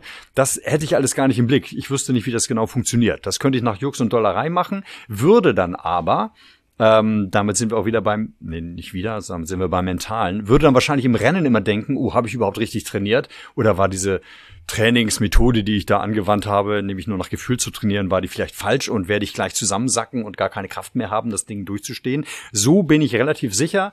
Ich weiß, mich hat jemand trainiert.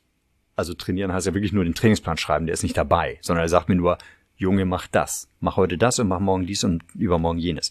Wenn ich danach trainiere, dann komme ich einigermaßen gut ins Ziel. So war mein Gedanke und das gibt mir Selbstvertrauen, dass ich das schaffe.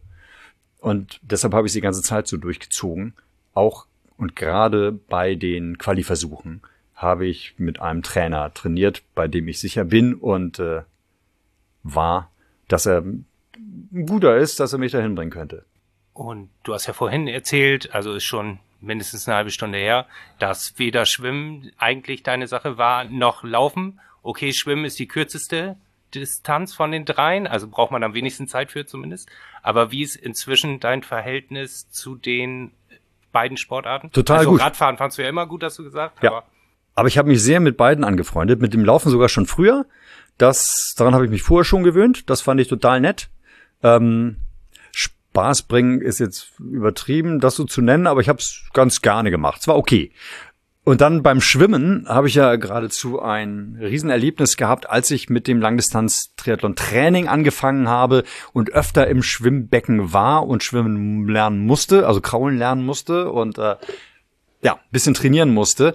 Da hatte ich dann tatsächlich mal eine Trainerstunde, habe ich mir den Trainer, der mir den Plan geschrieben hat, auch einmal zur Seite genommen und ich bat ihn doch, sich einmal anzugucken, wie ich so schwimme und vielleicht hat er noch ein paar Tipps, damit ich es vielleicht besser machen kann. Das hatte dann eine Stunde lang getan und hat mir dann ein paar Tipps gegeben, wie ich mich besser durchs Wasser bewegen könnte und wie ich vielleicht ein bisschen schneller werden könnte. Also kraulen, in Anführungszeichen konnte ich schon, also die Arme so nach vorne schmeißen und über Wasser, das konnte ich, aber er hat mir da noch so ein paar Kniffe gezeigt, auch wie man das Wasser greift und wie man das Wasser fühlt.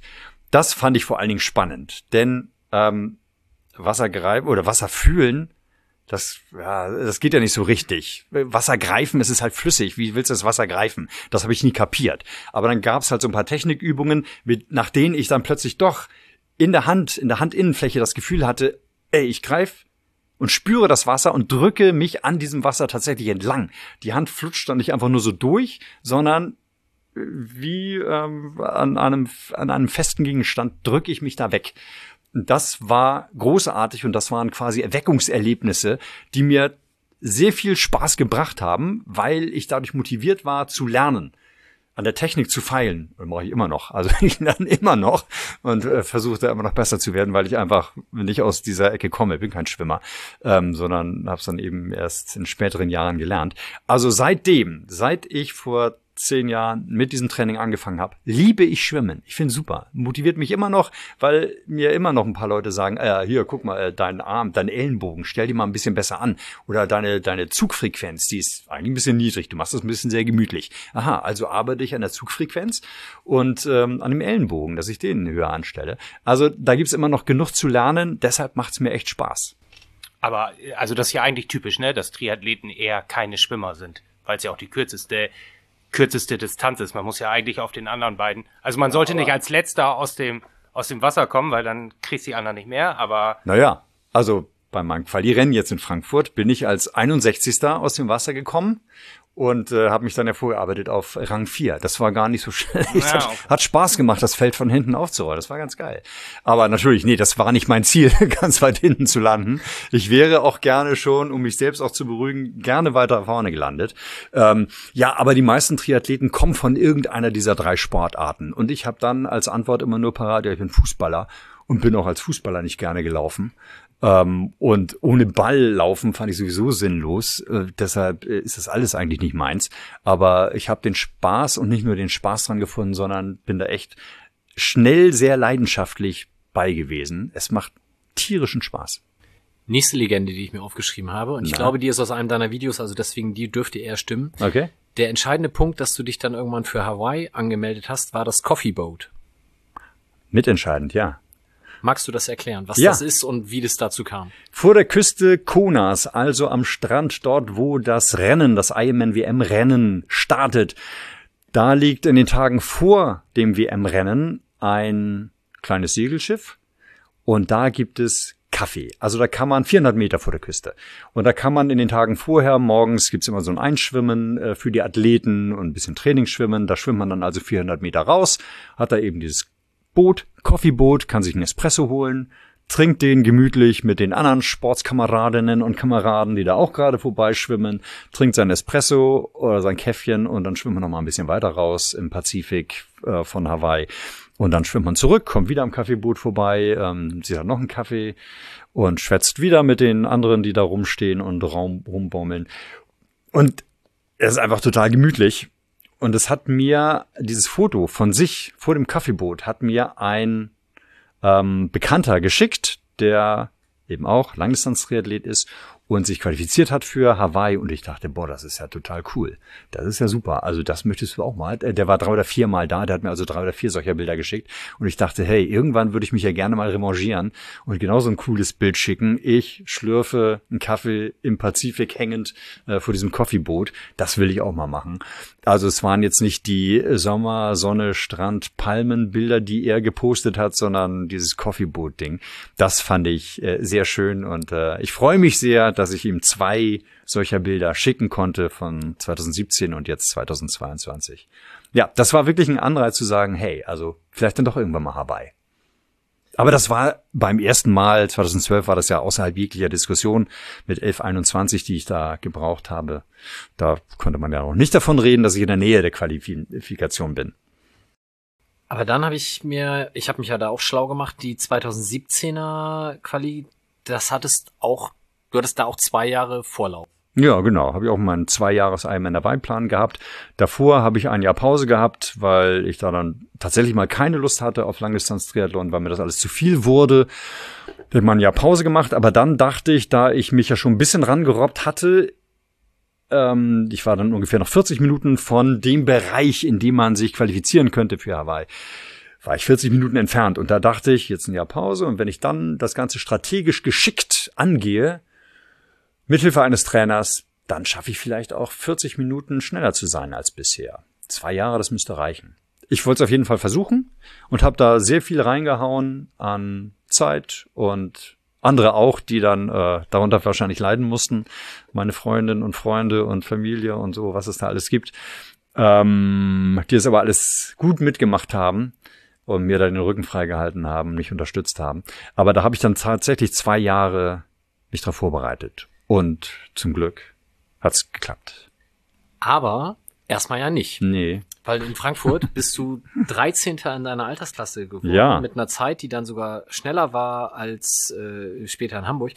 Nach diesem Erlebnis, wie motiviert man sich da, das im gleichen Jahr nochmal zu versuchen? Ja, ich war eigentlich nicht mehr motiviert. Ähm, das war niederschmetternd. Nee, also ich hatte mich in dem Jahr gab es 2017 auch das erste Mal den Ironman in Hamburg und da ich hier in Hamburg ja eigentlich alles mitmache, also was Radrennen, Schwimmen und eben auch äh, Triathlon anbelangt, Ähm, deshalb war es klar, dass ich mich da anmelde. Aber ich dachte, ich würde das als Ehrenrunde und als lockere Vorbereitung für Hawaii nehmen, nachdem ich mich eben in Frankfurt qualifiziert habe. Das war fünf Wochen nach Frankfurt, also nicht allzu viel Zeit. Ähm, deshalb hatte ich auch nicht allzu viel Hoffnung, dass ich es schaffen würde. Natürlich noch ein Fünkchen Hoffnung, klar.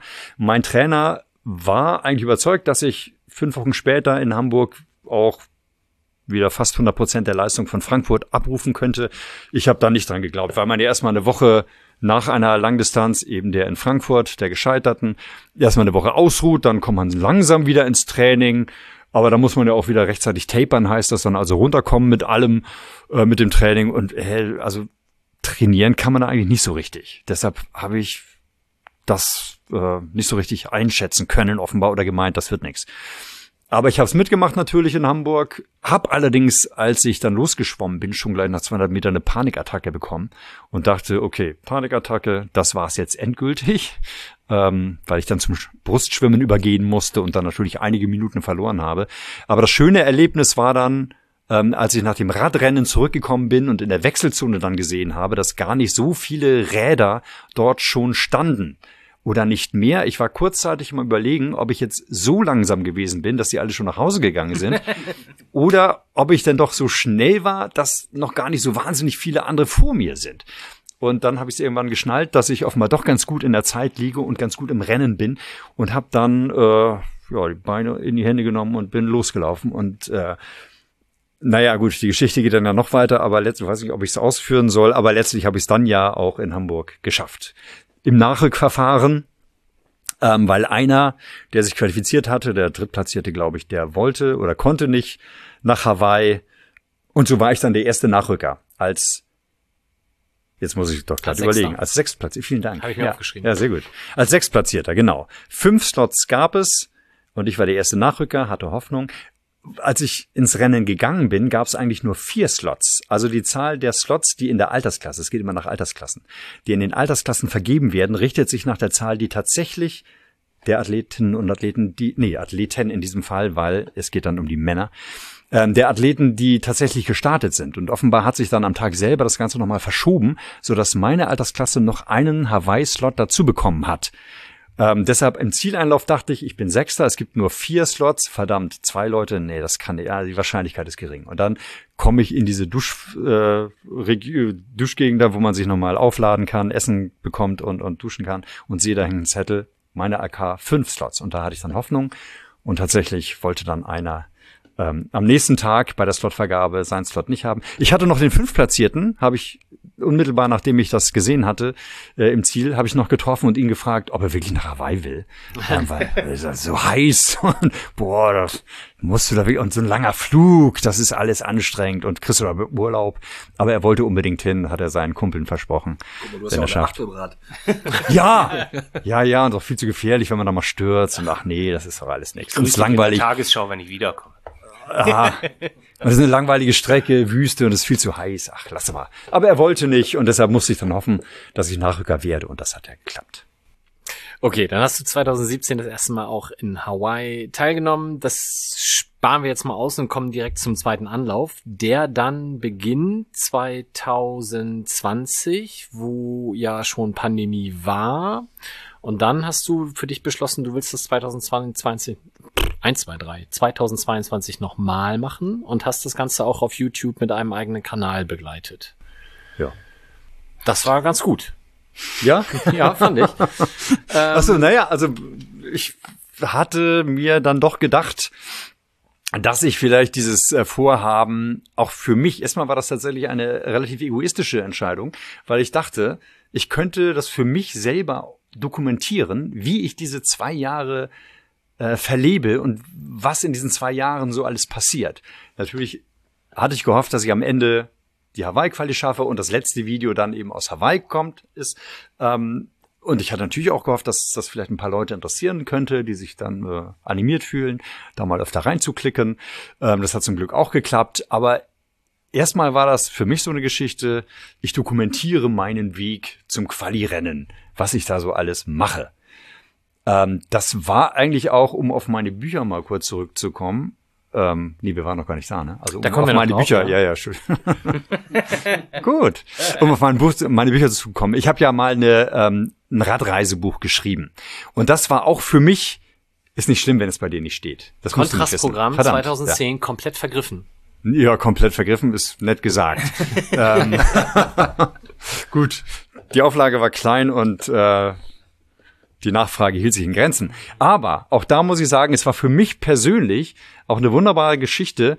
Diese Reisen, die ja wirklich auf alle Kontinente geführt haben, ähm, diese Radreisen zu dokumentieren und nochmal zu beschreiben für mich, ähm, das war also eigentlich auch eher eine Verarbeitung für mich persönlich.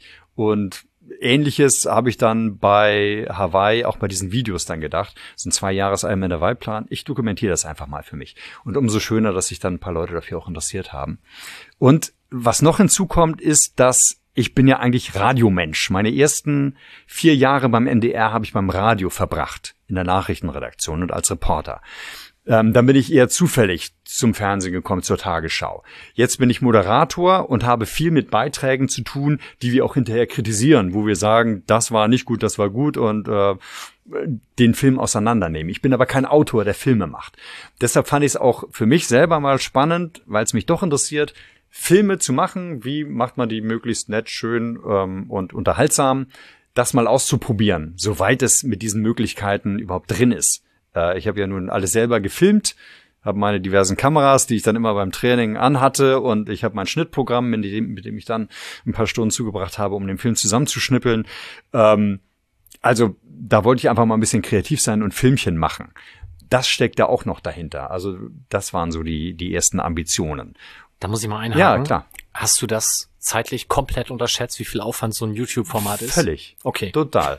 Also maßlos. Ich bin zum Glück effizienter geworden in der Arbeit im Verlaufe der Monate, habe gesehen, wo ich unfassbar viele Stunden noch ver verdaddelt habe.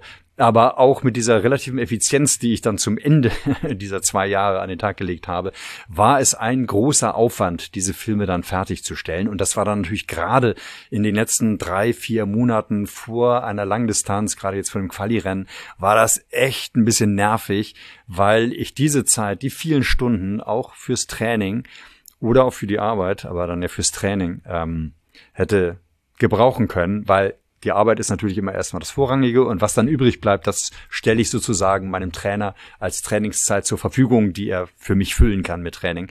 Und was dann noch übrig bleibt, das kann ich fürs fürs YouTube-Video äh, machen, verwenden und das war nicht viel, das war das war ein bisschen anstrengend, aber es hat echt tierischen Spaß gemacht und es wäre noch schöner gewesen, wenn ich das ähm, mit mehr Zeit hätte machen können. Ja, aber auch so super.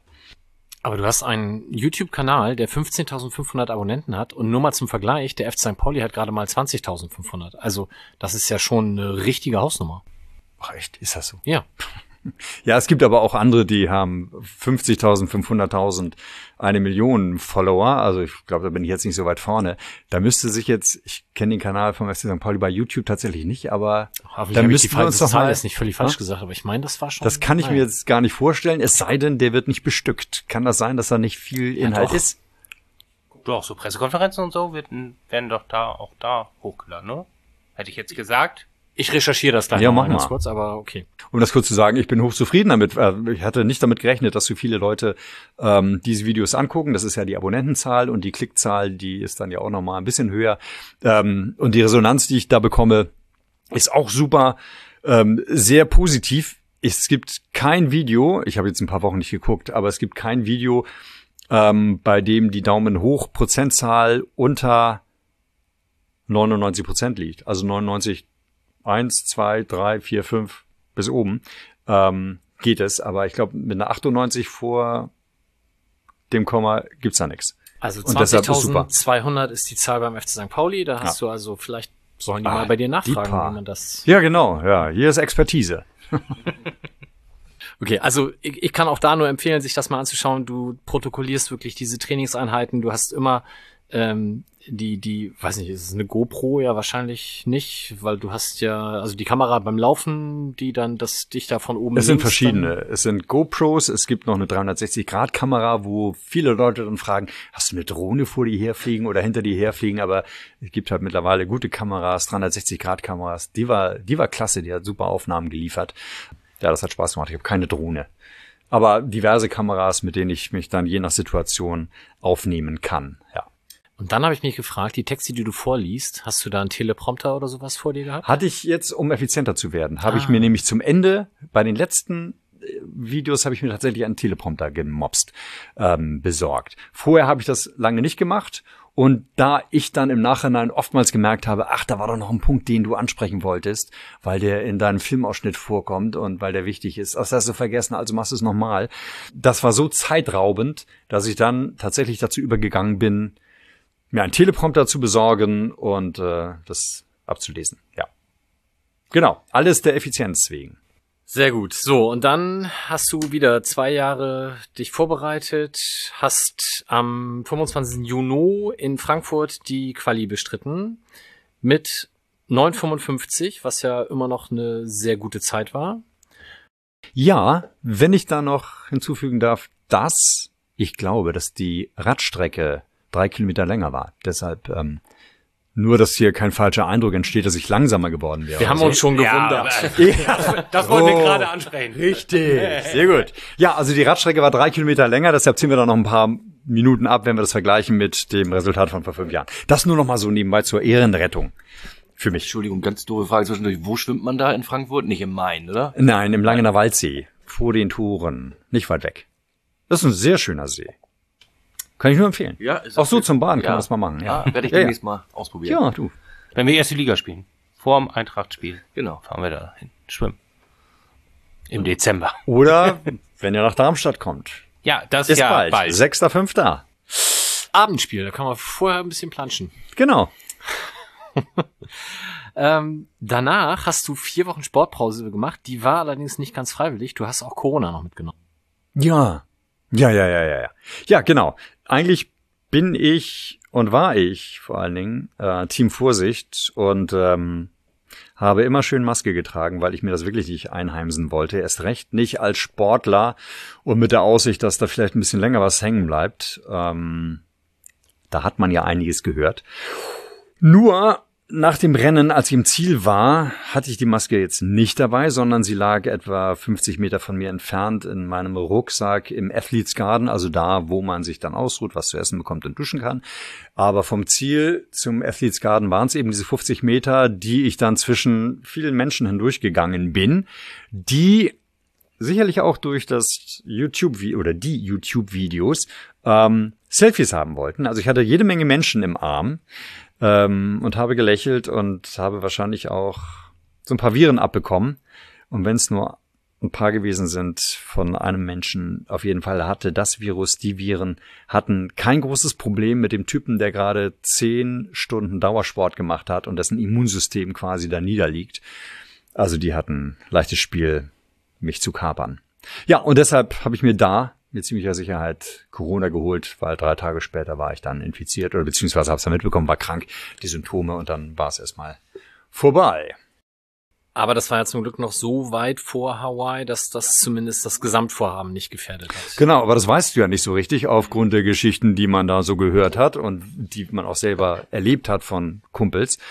Deshalb war ich natürlich ein bisschen unsicher und hatte ein bisschen Angst, dass Hawaii nichts werden könnte, wenn ich bis dahin nicht wieder auf die Beine komme und äh, auch keine Gelegenheit haben mehr könnte, vorher zu trainieren so ein bisschen. Aber es hielt sich zum Glück in Grenzen mit den Symptomen sowieso, ähm, aber auch über das negativ hinaussein hatte ich eine gewisse Kurzatmigkeit. Der Puls ist höher gewesen. Ist er übrigens jetzt auch wieder, weil ich mich nämlich nochmal infiziert habe, jetzt vor kurzem.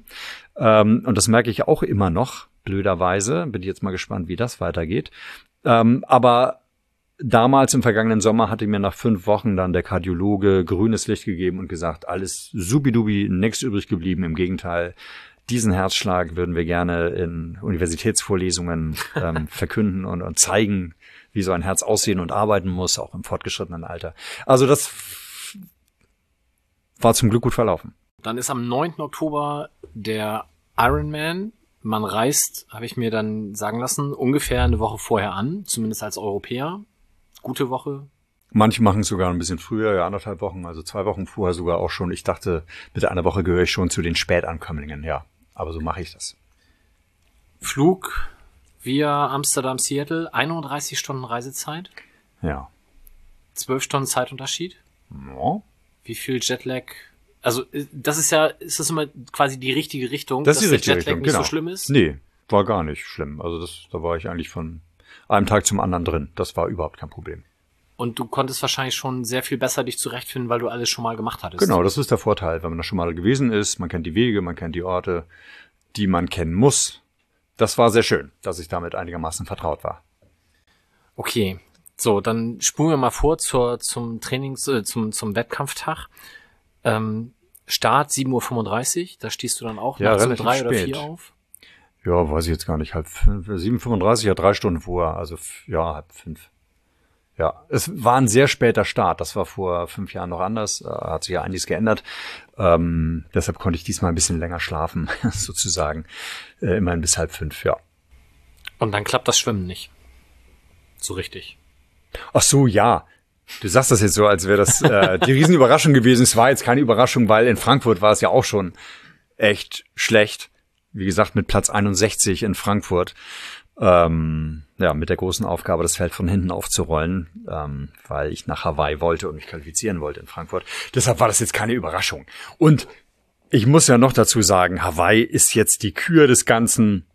Das Ziel war eigentlich erreicht. Ich wollte nach Hawaii, ich wollte mich für die WM qualifizieren. Das war jetzt geschafft. So, und jetzt kann man sich noch ähm, ein großes Ziel setzen, nämlich da natürlich auch ins Ziel zu kommen. Und dann kann es vielleicht noch Subziele geben, ähm, die man dann staffelt, von wegen Daylight Finisher, wobei das war jetzt schwierig, weil der Start ja eine Stunde zum Beispiel später war als vor, äh, vor fünf Jahren.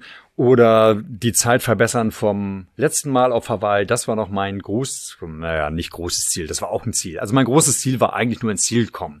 Und von daher konnte ich da auch wieder relativ locker ins, ins Rennen gehen. Ich musste da nichts bereißen. Ich wusste, ich werde höchstwahrscheinlich kein Weltmeister, da könnte ich mich anstrengen, wie ich wollte. Das werde ich nicht schaffen. Ähm, aber ansonsten hieß es, Tag genießen, Rennen genießen, dass ich im Meer jetzt keine Wahnsinnszeit hinlegen würde nach der Vorstellung im See in Frankfurt, das war relativ klar. Ähm, ich bin kein Fan von Meerwasser, von Salz. Also das mag ich nicht so richtig. Das turnt mich ja schon ab. Äh, ja. Deshalb habe ich das einfach hinter mich gebracht und es war kein Problem, dass ich da 1,18 gebraucht habe.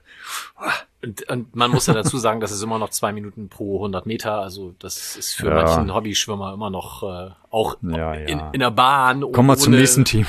Ich rede nicht gerne über Schwimmen. Ich finde das schon ganz okay. Also Ja, ja, ja. Ja, es ist auch okay. Ja, es ist völlig okay. Ich habe da auch fast gar kein Problem mit. Aber Schwimmen, das ist halt meine Baustelle. Aber das ist auch das Schöne, ne? Wie gesagt, ich arbeite da jetzt gerne noch an dieser Baustelle und weiß oder ahne, an welchen Baustellen ich da noch im Detail arbeiten muss und dann wird's hoffentlich auch beim nächsten Mal schneller. Es ist aber eine Luxusbaustelle. Ich glaube, ich würde nicht mal die 400 Meter zum Kaffeeschiff schaffen, ne? Ohne ja, Schwimmen. Aber äh, gut, ich trainiere halt zwei bis dreimal die Woche, na zweimal jetzt eher, zweimal die Woche schwimmen. Das machst du jetzt vermutlich nicht, oder? Nee, noch nicht. Aber Ah, bist du in animiert? Frankfurt der See da, da fange ich mal Ah, an. siehst du, guck mal, ja. Wo schwimmst du denn in Hamburg?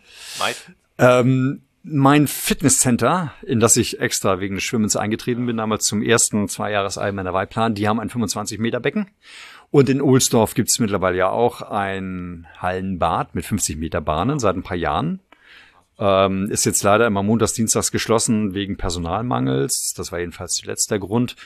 Aber demnächst gibt's dann ja, ich glaube Ende des Jahres kommt ja noch die Alsterschwimmhalle hinzu als weiterer Ausweichpunkt.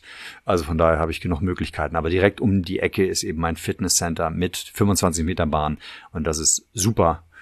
Ähm, ich mit meinen komischen Arbeitszeiten habe ja auch die Gelegenheit, abends noch ähm, oder am Mittag, genau, mittags, dort schwimmen zu gehen bevor die Kiddies mit ihrem Schulunterricht da antanzen und äh, dann den ganzen Nachmittag über ihren Unterricht haben, kann ich mittags dort schwimmen gehen, was andere eben nicht können und dann habe ich mehr oder weniger meine Bahn für mich alleine. Oder ich gehe spät abends, das geht halt auch mal. Zum Beispiel vor der Nachtschicht gehe ich dann auch gerne mal noch um neun Uhr, 21 Uhr abends oder halb neun schwimmen und da sind auch herzlich wenig Menschen dort, die die Bahn belagern. Das sind gute Bedingungen zum Trainieren. Dein Job ist aber von der Zeiteinteilung wahrscheinlich eher hilfreich als Ich finde hinderlich. super. Ja, ich finde ihn wirklich, finde es wirklich sehr gut. Ähm, nehmen wir heute den, den Nachtdienst. Theoretisch, wenn er ein bisschen wacher gewesen wäre. Manchmal muss ich zugeben, bin ich nach der Nachtschicht oder auch nach dem Frühdienst, bin ich so zwischen Baum und Borke zu wach, um zu schlafen und zu müde, um äh, noch Großartiges zu bewirken und äh, großartig Sport zu treiben. Aber eigentlich sind diese Schichten total klasse. Also morgen habe ich die 20 Uhr, da habe ich tagsüber gut Zeit. Gerade Herbst und Winter wo andere, die dann eben den 9-to-5-Job haben, morgens im Dunkeln, abends im Dunkeln trainieren würden, vor dem Job, nach dem Job, da habe ich die Gelegenheit, öfter mal tagsüber im Hellen zu trainieren, was natürlich deutlich, jedenfalls für mich, motivierender ist als im Dunkeln. Und das finde ich großartig. Es ist ähm, auch so, dass ich dann auch unter der Woche mal meine langen Ausfahrten machen kann, wenn ähm, andere das am Wochenende machen, da arbeite ich dann eben auch in der Regel. Also wie gesagt, ich arbeite ja eigentlich eigentlich jeden Tag, aber dafür sind es dann eben auch mal kürzere Schichten. Aber deshalb mache ich das nicht so, wie andere das regelmäßig machen. Samstag, Sonntag, lange Radausfahrten, die langen Läufe am Wochenende. Bei mir ist es mal so, mal so, mal so, mal Mittwochs, mal Donnerstags, Freitags und mal Sonntags. Jetzt habe ich völlig vergessen zu fragen. Ähm, du bist ja auch Mitglied der Triathlon-Abteilung des FC ja. Pauli. Wie gestaltet sich das denn? Weil, also ich weiß von meinen Lauftrainings, ich laufe halt lieber alleine als mit anderen. Also am Anfang habe ich mal versucht, regelmäßig mitzutrainieren. Das hat aber nicht funktioniert. Das ist genauso wie mit dem Fußballspielen. Irgendwann nach der Wirbelsäulen-OP konnte ich dann auch wieder Fußball spielen und wir haben uns dienstagsabends in der Halle getroffen sogar. Wir haben am Wochenende vormittags um 10 Uhr sonntags haben im Stadtpark gespielt. Das war alles ziemlich hinfällig für mich, weil ich am Sonntag, nehmen wir mal den Vormittagstermin, entweder gerade die Nachtschicht hatte oder den Frühdienst oder es ging in den Tagdienst. Ich war alle paar Wochen mal dabei, genauso wie am Dienstagabend war ich alle paar Wochen mal dabei. Das hatte keinen Sinn, ähm, dort mitzutrainieren. Genauso wenig hat es dann Sinn gemacht, letztlich hier beim FC St. Pauli in der Triathlon-Abteilung bei den Angeboten mitzumachen, weil ich alle paar Wochen da mal dabei wäre, aber ansonsten der Job irgendwie immer dazwischen funken würde. Ähm, deshalb, ich war irgendwann mal mit im Festland beim Schwimmtraining und ähm, habe eine Radrunde gedreht, aber es hatte irgendwann keinen Zweck. Deshalb bin ich jetzt zwar Mitglied, aber alles andere als aktiv, wenn es um gemeinsames Trainieren geht, das mache ich tatsächlich dann alleine. Aber ihr habt alle diese fantastischen Kleidungsstücke der Abteilung. Ja, netterweise hat mir der FC St. Pauli geholfen, mein Ran-Suit, Race-Suit, ähm, wunderschön zu besticken. Das ist äh, eher eine Mischung aus Tagesschau dunkelblau und ähm, den FC St. Pauli-Symbolen, ähm, Totenkopf und äh, Vereinslogo, Vereinsemblem ähm, und was alles noch so dazugehört. Da habe ich netterweise Unterstützung gehabt, sowohl 2017 als auch jetzt 2022 dass mir der Verein freundlicherweise das Ganze richtig schick gemacht hat und nochmal eine Runde Motivation dazu gepackt hat, weil mit so einem Trikot und mit diesem Namen auf dem Trikot muss ich dann natürlich auch einigermaßen abliefern. Auch wenn ich es beim Schwimmen nicht geschafft habe. Aber ich bin ins Ziel gekommen. Ähm, ja, und habe hoffentlich einigermaßen würdig die Farben vertreten. Auf jeden Fall habe ich sie sehr gerne vertreten. Natürlich, mein Leib- und Magenverein, logisch. Es gibt ja auch zwei andere ähm, Mitglieder des FC St. Pauli Triathlon, mhm. die auch äh, dieses Jahr hätte ich jetzt was gesagt, also letztes Jahr ähm, gestartet haben. Kanntest du die vorher? Also ja. kennt man sich? Ja. Ja, auch Doch. wenn du nicht mittrainierst, ist es irgendwie. Nee, aber irgendwie sind wir dann über Insta schon zusammengekommen. Wir haben uns auch vorher, ach so, im Stadion haben wir uns auch schon mal getroffen. Also von daher waren wir jetzt nicht super eng verbandelt, aber wir kannten uns, wussten, wer wir sind. Also ich kenne die beiden. Ähm, und ähm, der Herr Ramon ist ja auch ein. Ach ne, die anderen beiden sind ja irre schnell, aber die sind ja auch noch jung. Phipps auch. Also das sind beides großartige und besonders schnelle Athleten. Das ist ja auch ein Kracher, was sie da für Zeiten hingelegt haben. Ich bin schwer beeindruckt. Ähm, ja, also wir sind connected gewesen, haben uns da auch getroffen vor Hawaii, auf Hawaii. Äh, ja. Ich finde das ja total viel, oder? Dass drei Mitglieder eines Vereins bei einer WM sich qualifiziert haben? FC oder Pauli halt. Ja, genau. Oder ist es oder äh, schätze ich das falsch ein? Das, ja, nicht. das kann ich jetzt auch nicht sagen, wie andere Vereine da aufgestellt sind, aber die Triathlon-Abteilung beim FC St. Pauli ist ja nun auch mal besonders groß, muss man ja auch sagen. Ne? Also da, ich weiß gar nicht, ob es der größte Triathlon-Verein oder die größte Triathlon-Abteilung ist. Ähm, oder zumindest mit einer der größten Triathlon-Abteilungen. Das auf jeden Fall. In Hamburg, in Deutschland. In Deutschland. Deutschland. Ich glaube es wirklich, wenn man es vergleicht, ah, Rechercheaufgabe, Faktencheck, aber es ist irre groß. Ähm, und äh, ich erinnere mich nur noch, noch daran, dass ja die Wachstumszahlen irgendwann mal immens waren. Ich weiß gar nicht, äh, wie es jetzt in den letzten Jahren gewesen ist, aber zwischendurch eskalierte das ja förmlich, weil alle beim FC St. Pauli Triathlon machen wollten. Ich bin seit 2010 äh, Mitglied. Vorher war ich auch gar kein Mitglied, also von 1983 bis 2010 war ich nur ähm, Stadionbesucher, Dauerkartenbesitzer und Lebensdauerkarteninhaber. Und äh, dann wurde ich endlich auch, war höchste Zeit, ähm, wurde ich dann endlich auch Mitglied. Dadurch habe ich, glaube ich, ein paar Ehrennadeln und sonstige Geschichten verdaddelt. Dann hätte ich jetzt 40-Jähriges, wenn nicht gleich, aber das weiß man ja nicht. Ähm, sonst hätte ich jetzt 40-Jährig, was kriegt man da? Als 40-jähriges Mitglied, also 40 Jahre Mitglied sein, gibt's bestimmt auch was. Aber ich habe eine Ehrennadel bekommen, das äh, macht mich auch stolz für 10 Jahre ähm, Triathlon-Mitglied, Triathlon-Abteilungsmitglied und jetzt auch für Hawaii. Also von daher habe ich schon ein bisschen was. Hm? Also eine Ehrennadel und eine Leistungs. Wird das unterschieden? Ist ja, ich glaube, ah. Ehrennadel ist für die Länge der Mitgliedschaften. Ah, okay. Und Leistungsnadel ist für sportlichen Erfolg. Ach guck, das habe ich gar nicht. Hey, würde ich jetzt sagen. Ja, ist auch mein Verständnis. Ja. Also ich glaube, die, die, die zehn Jahre, die kriegt dann jede Person, die das geschafft hat. Okay, ja. Aber die ja, Leistungsnadel, da musst du dann tatsächlich ja. was für geleistet haben. Okay, ja. Dann gucken wir uns die Leistung noch genauer an. Ähm, du musstest dann ja aufs Rad. Und 180 Kilometer, nach 50 Kilometern fing dein Fahrrad an, Zicken zu machen. Du hast schon gesagt, ähm, das ist natürlich etwas, was man auch gar nicht braucht, dass irgendwie auf einmal die Technik nicht mitspielt. Man muss sich darauf verlassen, dass das Fahrrad auch funktioniert. Und du konntest dann da nicht so richtig äh, herausfinden, was da jetzt komische Geräusche macht. Ja, das war eigentlich wie 2017. Wahrscheinlich habe ich da Halluzinationen, auch in der Einöde und bei der Hitze. Also auf jeden Fall hörte ich da Geräusche, ähm, die komisch waren. Rücktrittbremse. Genau, die war das.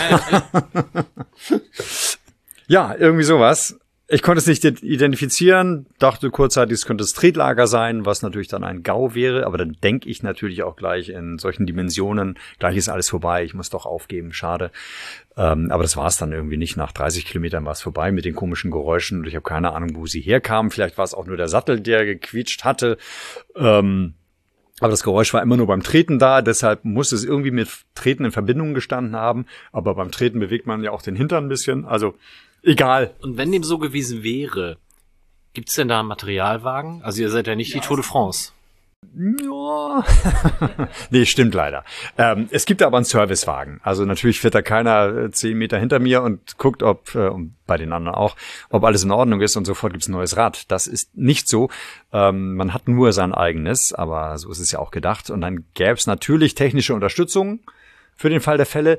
Ob die aber ein Tretlager reparieren. Das weiß ich nicht, möchte ich auch gar nicht ausprobieren. Vielleicht muss ich mal jemanden fragen, aber an sowas denke ich da nicht. Ich denke in erster Linie natürlich an Platten oder an so kleinere Dinge. Tretlager wäre, glaube ich, schwieriger gewesen, hätten die vielleicht auch hinbekommen. Ich habe keine Ahnung, wie das dann weitergegangen wäre. Aber da ich eben auch keine Ahnung hatte, wie es weitergegangen wäre, habe ich mir das Schlimmste ausgemalt und dachte dann auch, okay, nach 50 Kilometern, 60 Kilometern hier zu stehen, ist auch irgendwie doof. Ähm, was machst du denn dann? Läufst du die restlichen 120 Kilometer noch ins Ziel und dann noch den Marathon? Wäre schwierig gewesen. Wäre anstrengend gewesen. Ich hätte es wahrscheinlich auch im Zeitlimit nicht so ganz hingekriegt. Zeitlimit sind, glaube ich, 16, 17 Stunden, das weiß ich gar nicht genau. Ich hätte es dann zwei Tage später wahrscheinlich ins Ziel geschafft. Ähm, aber wie gesagt, das hat sich dann ja zum Glück erledigt nach 30 Kilometern insgesamt. 5 Stunden 33, sieben Minuten schneller als äh, fünf Jahre zuvor. Immer noch steht von 32 kmh. Finde ich immer noch in der Hitze aller Ehren wert. Insbesondere, weil du dann stoppen musstest auf den letzten Kilometern an den Verpflegungsstationen. Ja, ob ich's musste, also ich, mir war danach. Vielleicht hätte ich auch einfach weiterfahren können. Ähm, aber ja, ich brauchte die Pause offenbar für mich, um das zu tun, was man eigentlich auf dem Rad jedenfalls nicht tut, also stoppen und Wasser über sich zu schütten, und zwar Mengen, Unmengen von Wasser, um abzukühlen, Eiswürfel in den Rennsuit, Racesuit zu packen, ähm, um abzukühlen, um runterzukommen bei der Körperkerntemperatur. Mir war das alles zu heiß und zu luftfeucht. Das hat mich sehr mitgenommen und sehr geschlaucht, gerade dann natürlich zum Ende des Radfahrens. Und ähm, Normalerweise fährt man an den Verpflegungsstationen vorbei, greift sich eine Wasserflasche, schüttet die über sich aus, nimmt vielleicht, nee, Eiswürfel, weiß ich gar nicht, aber auf jeden Fall Wasser schüttet man über sich aus und dann ist gut. Dann radelt man zur nächsten Verpflegungsstation, die natürlich ein bisschen dauert. So viel geht's davon natürlich nicht. Aber ich hatte das Bedürfnis zu halten und das in Ruhe zu genießen. Da habe ich natürlich jede Menge Zeit gelassen, aber ich bin mit der Temperatur immer ein bisschen runtergekommen. Ja, das war jetzt auch nicht ideal, aber immerhin, unterm Strich war es ja trotzdem noch schneller als vor fünf Jahren. Also von daher hatte ich mich da gar nicht zu beschweren. Da hat Paddy ein bisschen was zu geschrieben in seinem Bericht über die Verpflegungsstation. Willst du das nochmal ja, zusammenfassen? Also er beschwert sich ja, kann man sagen, dass äh, der Veranstalter, also Iron Man, zu wenig Verpflegungsstationen gebaut hätte und er ist auch zum zweiten Mal gestartet, glaube ich. Ja. Genau. Und das ist beim, jetzt weiß ich nicht mehr, wann das bei ihm war, drei Jahre vorher, glaube ich, ähm, deutlich besser war, gerade auf der Laufstrecke. Also ich weiß gar nicht, ob es beim Fahrradfahren auch so war, aber vor allem auf der Laufstrecke, dass es schon sehr dürftig war und auch schlecht bestückt. Also nicht nur wenig, sondern auch gerade an den Stationen, wo von beiden Seiten, also hin mhm. und her gelaufen wird, dass sie gar nicht nachfüllen konnten und yeah. dass ja. irgendwelche Pools, die mit Eis sind, also das, die waren leer und ja. Vor allen Dingen standen sie weit auseinander. Und das ist der Geschichte geschuldet, dass es ja diesmal zwei Renntage waren. An dem Donnerstag davor, vor meinem Renntag am Samstag, waren schon die Frauen und ein paar Männer Altersklassen gestartet. Ähm, das Feld war ja diesmal verdoppelt. Das hat ja viele unschöne Folgen, aber eben auch die Folge, dass sie nicht genügend genügend Helfer für beide Tage gefunden haben. Also wäre das alles geballt an einem Tag gewesen, dann hätte man das wieder anders gestalten können und die Abstände zwischen den Verpflegungsstationen wären deutlich kürzer, kleiner gewesen und man hätte sich häufiger mal abkühlen können. Das war dann eben auch mein Problem. Aber Gut, das ist jetzt eben die Geschichte gewesen, dass sich viele Qualifikanten gestaut haben über die vergangenen Jahre, wo eben Hawaii nicht stattfinden konnte wegen Corona. Aber es gab die Qualifikanten, deshalb wurden die jetzt zu einem großen Teil abgefeiert 2022. Und deshalb war das Teilnehmerfeld eben doppelt so groß wie sonst. Aber für zwei Tage Helfer zu finden, das hat leider nicht geklappt. Das, ja, fand ich auch sehr unschön. Ja, vor allem, weil es dann beim Laufen ja auch durchaus äh, bis hin zu Gesundheitsgefährden für die Teilnehmer hätte werden können, die sich halt darauf verlassen hatten, dass das ein bisschen enger zusammen war. Ja, sich darauf verlassen, weiß ich jetzt nicht. Es wurde in der Wettkampfbesprechung gesagt, dass die Verpflegungsstationen weiter auseinander liegen. Äh, mir war für mich selber auch nicht klar, dass es dann solche Folgen haben würde, dass ich damit so schwer zu kämpfen hätte.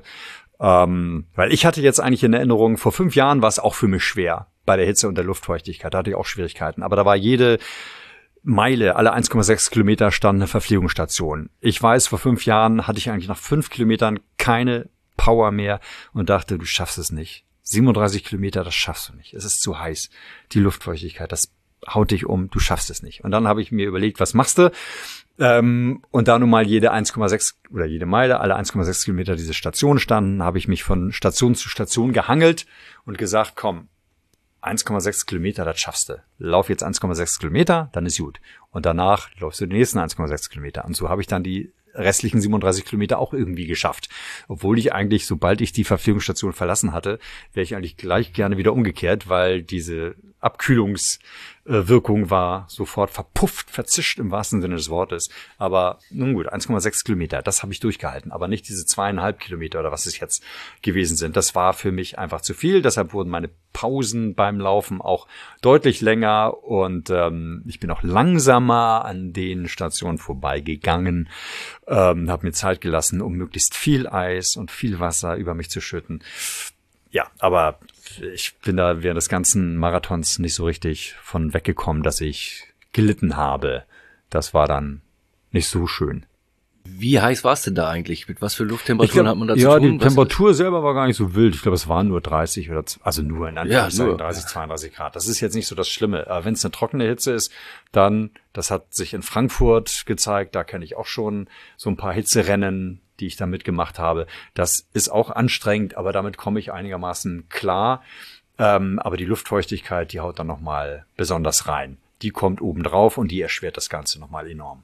Und hast du einen Überblick, wie viel Wasser du zu dir nimmst, wenn nee. du über den Tag? Das weiß ich nicht. Würde mich auch mal interessieren, wie viel Liter das dann im Endeffekt sind. Aber Mengen und Mengen, ja.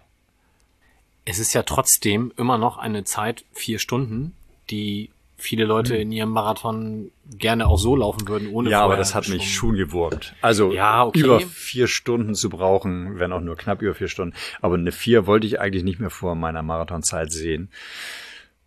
Gut, aber auch das ist verkraftbar, muss ich zugeben. ich komme drüber weg. Äh, ich weiß oder ich ahne ja auch, woran es noch gelegen hat.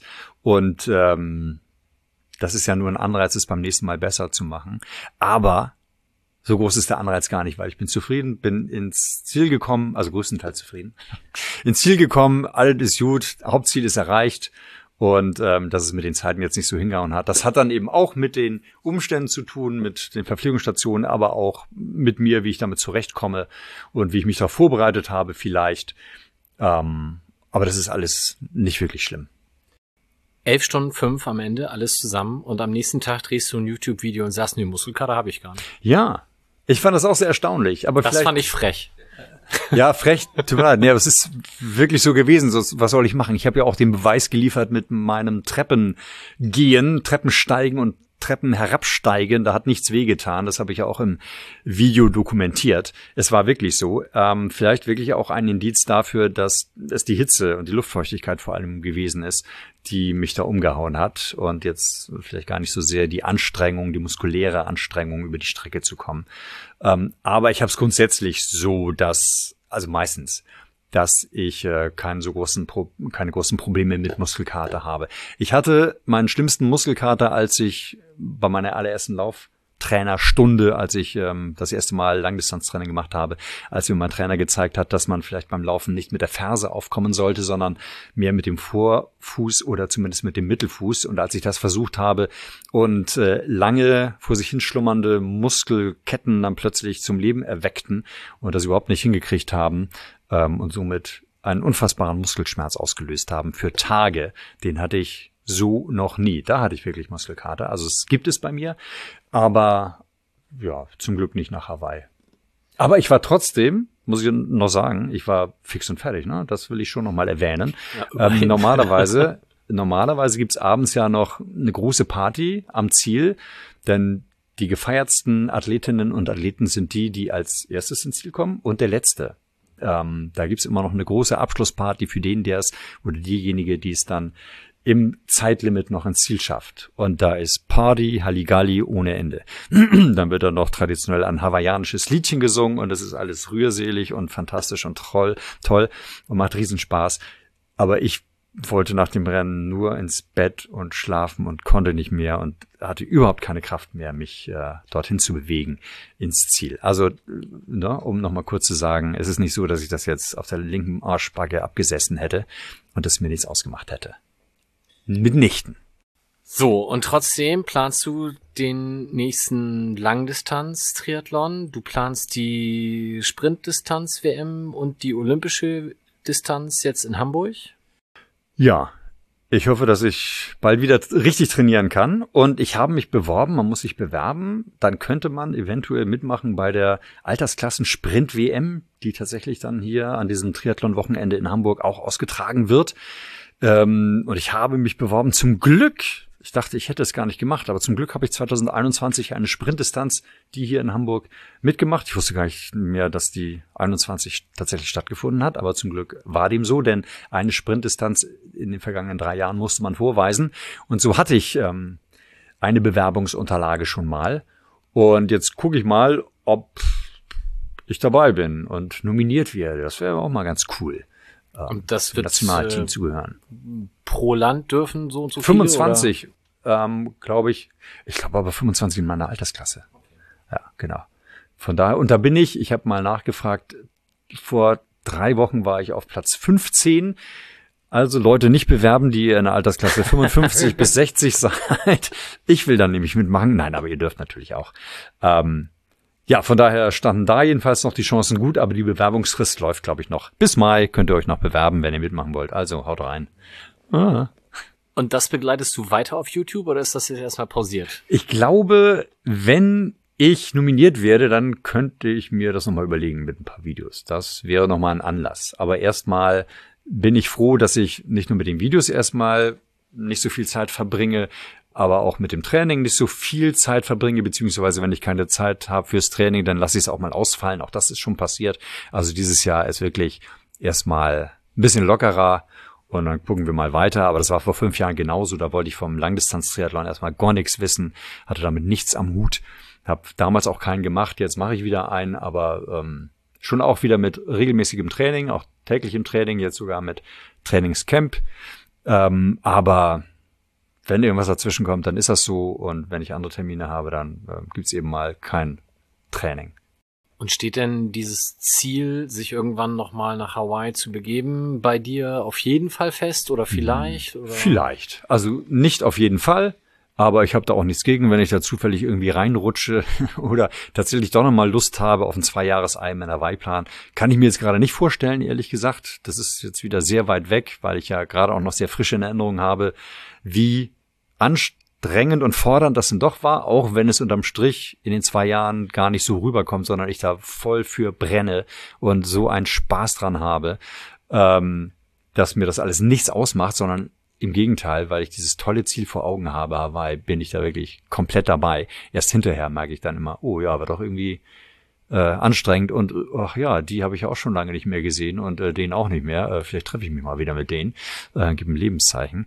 Ähm, das ist auch immer nett. Also ich habe mich jetzt in letzter Zeit viel mit Freunden getroffen. Also auch mal wieder schön. ähm, ist auch schön, dass sie noch da sind und sich mit mir treffen wollen. Ist ja auch nicht unbedingt selbstverständlich. Ähm, doch bei denen ist es selbstverständlich. Das sind dann doch, äh, sind ja doch einige Freunde fürs Leben da. Ähm, nee, aber jetzt gucke ich einfach mal. Mir ist nur klar, in diesem Jahr mache ich eine Langdistanz und dann nächstes Jahr gucken wir mal. Und am besten sollte das, wenn ich wieder mich für eine WM qualifizieren will, dann bitte, wenn die WM auf Hawaii ist. Ähm, gibt ja jetzt die Alternative Nizza von Jahr zu Jahr wechselnd. Das würde mich jetzt nicht so wahnsinnig reizen. So ein Zweijahresplan, den ich so intensiv verfolgt hätte, hätte es wahrscheinlich bei Nizza als Ziel auch nicht gegeben. Hawaii ist da schon was Besonderes, der Mythos und die Geschichten und das Ziel an sich ist ja auch schon toll. Und dieser Wechsel soll jetzt stattfinden, weil man immer ich weiß nicht, ist das jetzt aufgrund der 2022er Geschichte passiert, dass da einfach zu viele Leute waren und man jetzt Männer, Frauen trennen will und die ja immer im Wechsel Hawaii, Europa immer versetzt zueinander? Habe ich das so richtig? Ja, das gibt's jetzt eben versetzt. Die Frauen haben in diesem Jahr ihr Rennen auf Hawaii, die Männer in Nizza. Im nächsten Jahr ist es umgekehrt und auch von den Wochentagen ist es umgekehrt, damit die Frauen dann mal am Wochenende auch vielleicht ein bisschen mehr Aufmerksamkeit bekommen als an einem Donnerstag, beziehungsweise, nee, ich glaube, nee, nee, warte mal, jetzt sehe ich was Falsches.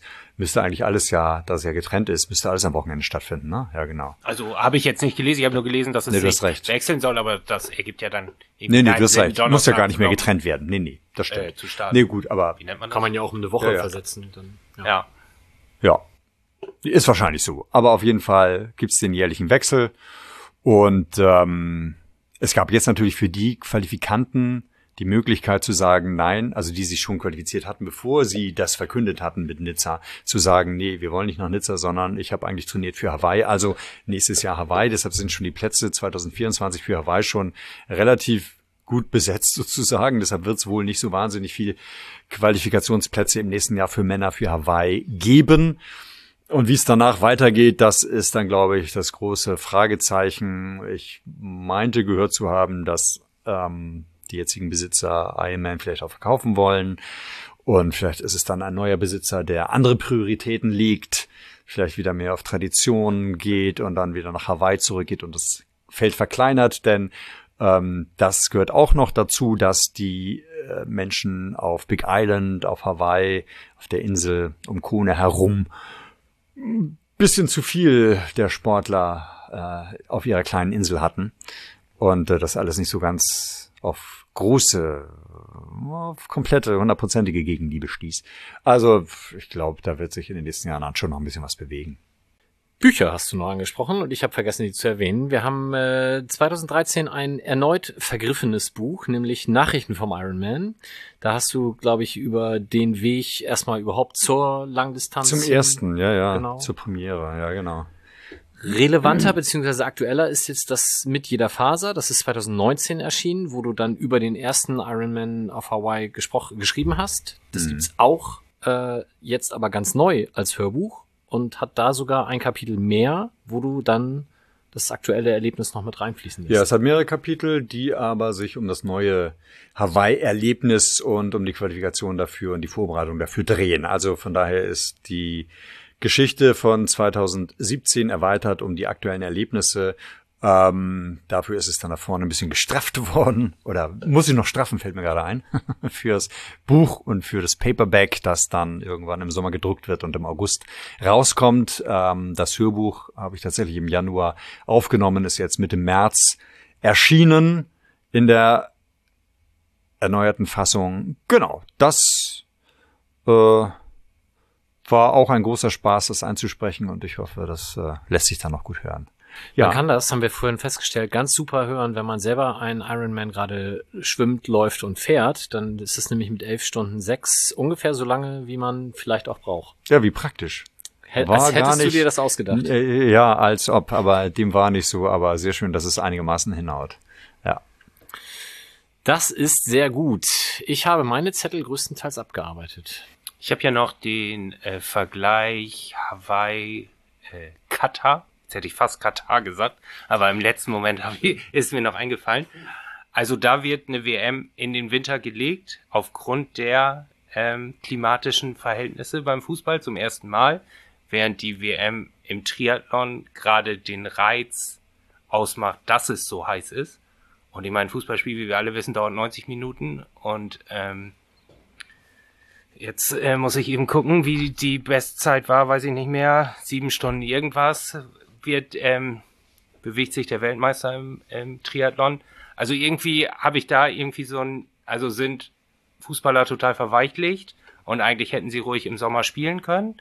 Oder findest du auch, dass man das, äh, dass es schlau war im Fußball, äh, das zu wechseln? Oder findest du eigentlich, aber das hat man ja jetzt gemerkt, du hättest ja auch sagen können, ey Hawaii, das ist eigentlich auch eine scheiß Idee, ich wollte das nur einmal machen, aber das mache ich nie wieder. Ähm, das ist natürlich auch die Herausforderung bei Hawaii, unter den Bedingungen dann zu bestehen. Eigentlich, wenn ich mir verschiedene Langdistanzstrecken nebeneinander lege und frei wählen könnte, wo würde ich denn am liebsten das Rennen absolvieren, wo ist mein Lieblingsrennen, dann äh, wäre Hawaii ganz weit hinten, weil das ist einfach eine öde Strecke. Du fährst da einen langen Highway entlang zu einem großen Teil. Zu einem kleinen Teil bist du auch in Kona und in der näheren Umgebung und läufst da auch ein bisschen an der, der Pazifikküste entlang. Aber die meiste Zeit verbringst du auf einem Queen K Highway, der lang und öde ist und äh, keinerlei Schatten bietet. Unter der sengenden Sonne machst du da deinen Sport. Es sind keine Zuschauer da auf diesem Queen K Highway.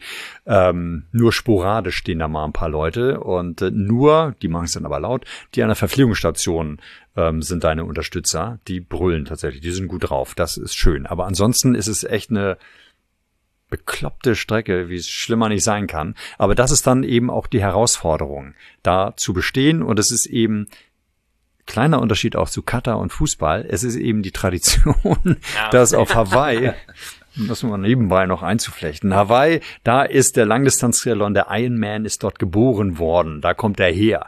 Deshalb gehört er da auch wunderbar hin und passt dahin und eben auch von mir aus auch zu diesen äh, heißen Monaten, wenn die Wetterbedingungen eben so schwierig sind. Aber wie gesagt, das gehört alles dahin, ist schon seit Jahrtausenden so, also seit 1978, seit langer Zeit so. Ähm, und so kann es dann eben auch weitergehen. Das ist halt so. Damit muss man sich abfinden und zurechtkommen. Und wie gesagt, das ist die große Herausforderung, der man sich stellt. Und umso schöner ist es, wenn ich das dann schaffe. Auch wenn das Schwimmen blöd ist, auch wenn ich ständig an die Verpflegungsstation muss und da eine längere Pause einlege. Letzte Frage. Wer jetzt Bock bekommen hat, mit Triathlon anzufangen, wie fängt man denn an? Meldet man sich bei der Triathlon-Abteilung des FC St. Pauli? Ja, da sowieso. Das ist ja schon mal klar. Das ist der erste Schritt. Und dann gibt's ja bald in Hamburg schon mal, um zu testen, ähm, ein Triathlon hier mitten in der Stadt. Es gibt den Stadtpark-Triathlon. Es gibt ja viele Möglichkeiten, erstmal einzusteigen, auch mit Sprintwettbewerben, um überhaupt zu testen, ob es einem liegt. Und nachher, wenn man sich vielleicht für Hawaii qualifizieren möchte, dann kostet das Equipment vielleicht auch ein paar mehr Euros, aber das Schöne ist, man kann ja auch mit Badehose oder Badeanzug äh, erstmal anfangen und ähm, hat damit schon sein Schwimmequipment, Badekappe vielleicht noch eine Schwimmbrille und man braucht irgendein Fahrrad und äh, Laufschuhe. und dann hat man sein Triathlon-Equipment eigentlich beisammen. Und das, das finde ich auch das Nette, das sieht man auch beim Stadtpark-Triathlon und das sieht man auch bei dem Hamburger Triathlon, der hier in der Innenstadt ähm, gefahren wird. Da sind viele Leute, die einfach mit ganz normaler Ausstattung und nicht so, wie ich ja zugegebenermaßen nun auch mitunter daherkomme, mit einem schönen Rad, mit guten Laufschuhen und sieht ja fast aus wie ein Halbprofi, auch wie meine Vereinskollegen, der Phipps und Paddy Ramona daherkommen. Ähm, man kann mit wenig Aufwand sich die Ausrüstung zusammenbasteln und dann loslegen. Und dann kann man ja gucken, was draus wird. So habe ich es auch gemacht. Ich hätte vielleicht noch eine allerletzte Frage, wenn es erlaubt ist. Gegebenenfalls Von meiner Seite auch, ist es erlaubt. Okay, gegebenenfalls kann man die auch rausschneiden, aber ich frage mich schon die ganze Zeit, du hattest eingangs erzählt, dass du skeptisch warst, in einen Fußballverein einzutreten, weil du Sorge hattest, die 90 Minuten ohne WC-Gang nicht durchzuhalten. Wie sieht das denn jetzt aus, wenn man so einen Triathlon absolviert? Ja, das ist ganz interessant, weil klingt nach einer total bekloppten Frage, aber ich finde die ganz schön, weil das ist in der Tat ein Problem oder könnte ein Problem sein. Also, meine ersten Langdistanz-Triathlons, da hatte ich immer Sorge, ich würde zu wenig Wasserflüssigkeit zu mir nehmen und habe getrunken ohne Ende und hatte somit entsprechend immer Druck auf der Blase. Ähm, und habe auch viele Pausen dann gemacht und bin dann aufs Klo gegangen und äh, das geht ja dann, denn zwischendurch auch an den Verpflegungsstationen stehen immer diese kleinen Dixie-Klos, wo man eine Pause machen kann. Auch bei den Cyclassics, das weiß ich auch immer, irgendwann musste ich aufs Klo. Ja, das sind dann blöde Pausen und man muss dann gucken, wie man bei den Cyclassics wieder seine Gruppe findet und hinterherkommt komme ich natürlich meistens nicht. Ähm, bei Triathlon, je nachdem, was man vorhat, verliert man natürlich wichtige Sekunden. Aber im Laufe der Zeit, die Erfahrung macht es dann doch, habe ich meinen Flüssigkeitskonsum, die Flüssigkeitszunahme so weit reduziert, dass es fürs, für ein gutes Rennen reicht. Ich aber mit meiner Blase keine Probleme habe. Wir reden über Blasenprobleme hier. Ähm, hier gut. alle ein bisschen ja, in dem Alter genau. ja, ja. Herzlich willkommen in unserem neuen Geriatrie-Podcast. Ja, ähm, so dass ich das gut im Griff habe und äh, gar nicht bis wenig ähm, diese Dixie-Klos aufsuchen muss. Ich weiß, dass bei dem Quali-Rennen 2017 in Hamburg, da wäre mir das zum Verhängnis gewesen äh, geworden, fast, weil ich habe, nachher kann man das ja auf seiner Uhr immer wunderbar sehen, die zeichnet ja alles auf, ähm, also was die Anstrengung anbelangt. Da bin ich dann tatsächlich für wie viel eine halbe Minute oder eine Dreiviertel, 45 Sekunden bin ich auf dem Dixie-Klo verschwunden und hatte vorher noch mit mir gekämpft. Boah, kannst du dir das leisten zeitlich? Äh, wie lange brauchst du da jetzt? Wie viel verlierst du? Vielleicht fehlt dir das am Ende. Aber dann hat mir Teufelchen oder wer auch immer, auf jeden Fall hat mir meine Blase dann offenbar so signalisiert, geh jetzt auf Klo, dann bist du diese Sorgen los. Das ist ja vielleicht auch ein Erweckt. Ich war jedenfalls auf Klo und dachte dann im Nachhinein, als mir 26 Sekunden, 26 Sekunden für den Platz 5 also für die direkte Quali gefehlt haben, dachte ich mir natürlich, verdammt, wieso bist du da auf Klo gegangen? Du hättest jetzt als Fünfter die direkte Qualifikation geschafft. Aber nein, du musstest ja eine Runde pinkeln. Und ähm, ja, zum Glück ist es gut gegangen. Aber in der Tat, das sind Überlegungen, die man anstellen muss. Aber ich habe da mittlerweile einen guten Weg gefunden. Okay. Ja, also gut. da könnt ihr ganz beruhigt sein. Ja, super. Oder du. An. Jetzt bin ich vielleicht auch dabei. Siehst du? Du musst elf Stunden lang nicht pinkeln? Fast nicht. Ich schwitz. Ne, ich schwitz ja, ja ohne Ende. Okay, aber. Justus war also wenn ich das sogar mal raus. Ja, genau. Wir haben noch nicht mal die Sendung geschafft, oder? Anderes Beispiel. Ähm, ich bin ja auch gerne in Köln zum Karneval. Und da trinkt man ja auch gerne viel Wasser oder andere jetzt, Getränke. Das ist aber interessant. Ja. ähm, und aber da finde ich mit dem Fahrrad fahre, dann muss ich. Nee, aber nee, nee, aber da, das ist ja heiß in den Kneipen. Man oder ich tanze, viele andere ja auch zum Glück, und ich schwitze ohne Ende und stelle dann am nächsten Morgen irgendwann fest, wenn ich ins Hotel komme oder wo nach immer in Bulli. Oh, ich habe ja, ich, wir reden jetzt wirklich über. okay, also ich habe ja gar nicht gepinkelt. Wow. Wie cool ist das denn? Vielleicht sollten wir das rausschneiden, würde ich auch gerade. Weiß ich gerade. Vielleicht wäre so eine Fanladen-Busfahrt was für dich. so, ein, so ein Klientel hätte ich mir damals immer gewünscht, muss ich sagen. Stimmt, nee, also, wir haben es nicht warm genug gemacht. Aber vielleicht habe ich das auch bei den Triathlons trainiert. Oder also entweder auf jeden Fall begünstigt sich das gegenseitig. Der Kölner Karneval und Triathlon ist, äh, ist äh, Also ich hätte günstig. gedacht, es steht diametral gegenüber.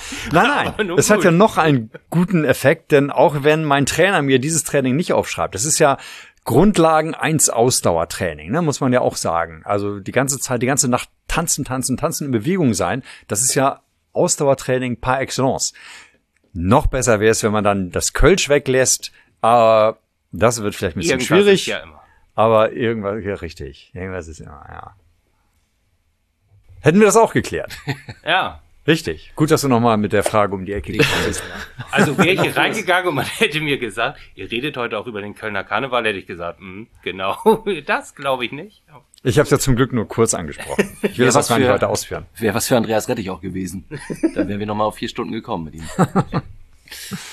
Thorsten, vielen Dank für deine Zeit. Es hat uns großen Spaß gemacht. Ja, mir doch auch. Danke sehr. Ja, und vielen Dank. Äh, ich denke, du wirst bei der Sprintdistanz WM so denn sich nicht zu viele Leute noch anmelden. Auf jeden Fall lautstarke Unterstützung in braun-weißen Mengen am Straßenrand erleben. Ja, vielen Dank. Genau, ich wollte jetzt schon die nächste Geschichte wieder erzählen, Oh, wie, mach toll ruhig, die, wir haben noch Zeit. wie toll die Unterstützung 2017 war, ähm, als ich hier in Hamburg dann die Qualifikation geschafft habe. Das war ja auch großartig. Da kamen ja auch die, ähm, waren ja auch die St. Pauli Triathlon-Mitglieder waren ja auch am Straßenrand. Mit denen habe ich auf den ersten drei Runden zumindest auch immer noch Laola gemacht und Spesken gemacht. Aber in der letzten Runde, ähm, aber ich glaube, das weiß jeder. Ich muss mich da jetzt nicht noch im Nachhinein entschuldigen. Im Letz in der letzten Runde war ich dann wirklich im Tunnel und dachte nur, ich muss jetzt alles geben, um ins Ziel zu kommen und sämtliche Energie muss ich darauf verwenden, jetzt ins Ziel zu laufen. Und äh, Leute, ich muss jetzt wirklich mich konzentrieren und kann mit euch kein Laola mehr machen. Ähm, ich hoffe, das haben alle verstanden. Aber das war eine tolle Unterstützung, die mich dann auch noch gut über die Ziellinie gebracht hat. So, das war's jetzt wirklich, Entschuldigung. Okay, allerletzte Frage, steigen wir auf.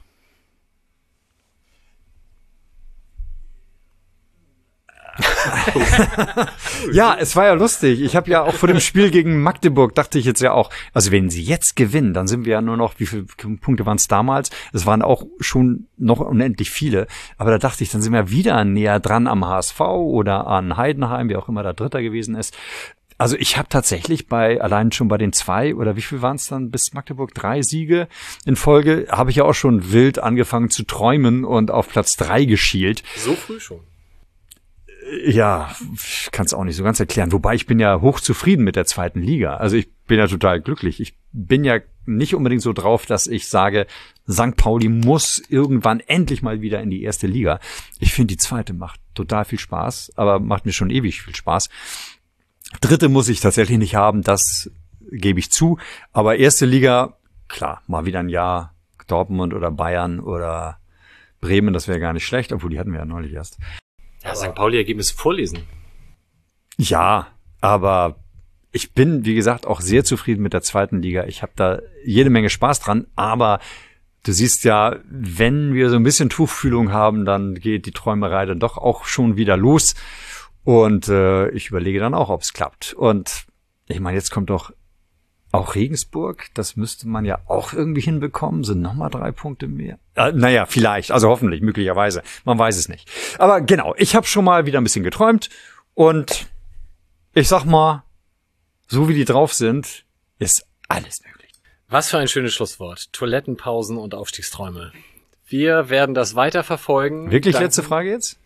Ja, es sei denn, du möchtest noch was ergänzen. Ja, was will ich dann? Nee, nee, nee, ich will natürlich Wir auf haben eure eigentlich gar Fragen nicht über Fußball antworten. geredet, ne? Also über den aktuellen Fußball.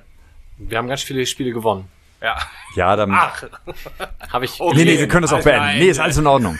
Wir sind ja wahrscheinlich auch schon viel länger, als ich dachte, drauf. Du hast gesagt, du hast dich eingestellt auf Wie 90 bitte? Minuten. Wir sind jetzt schon bei zwei Stunden 14. Ach Quatsch. Ja, dann müssen wir jetzt auch Oh. ganz schnell werden. Ja, dann. ist Viertel vor zehn jetzt.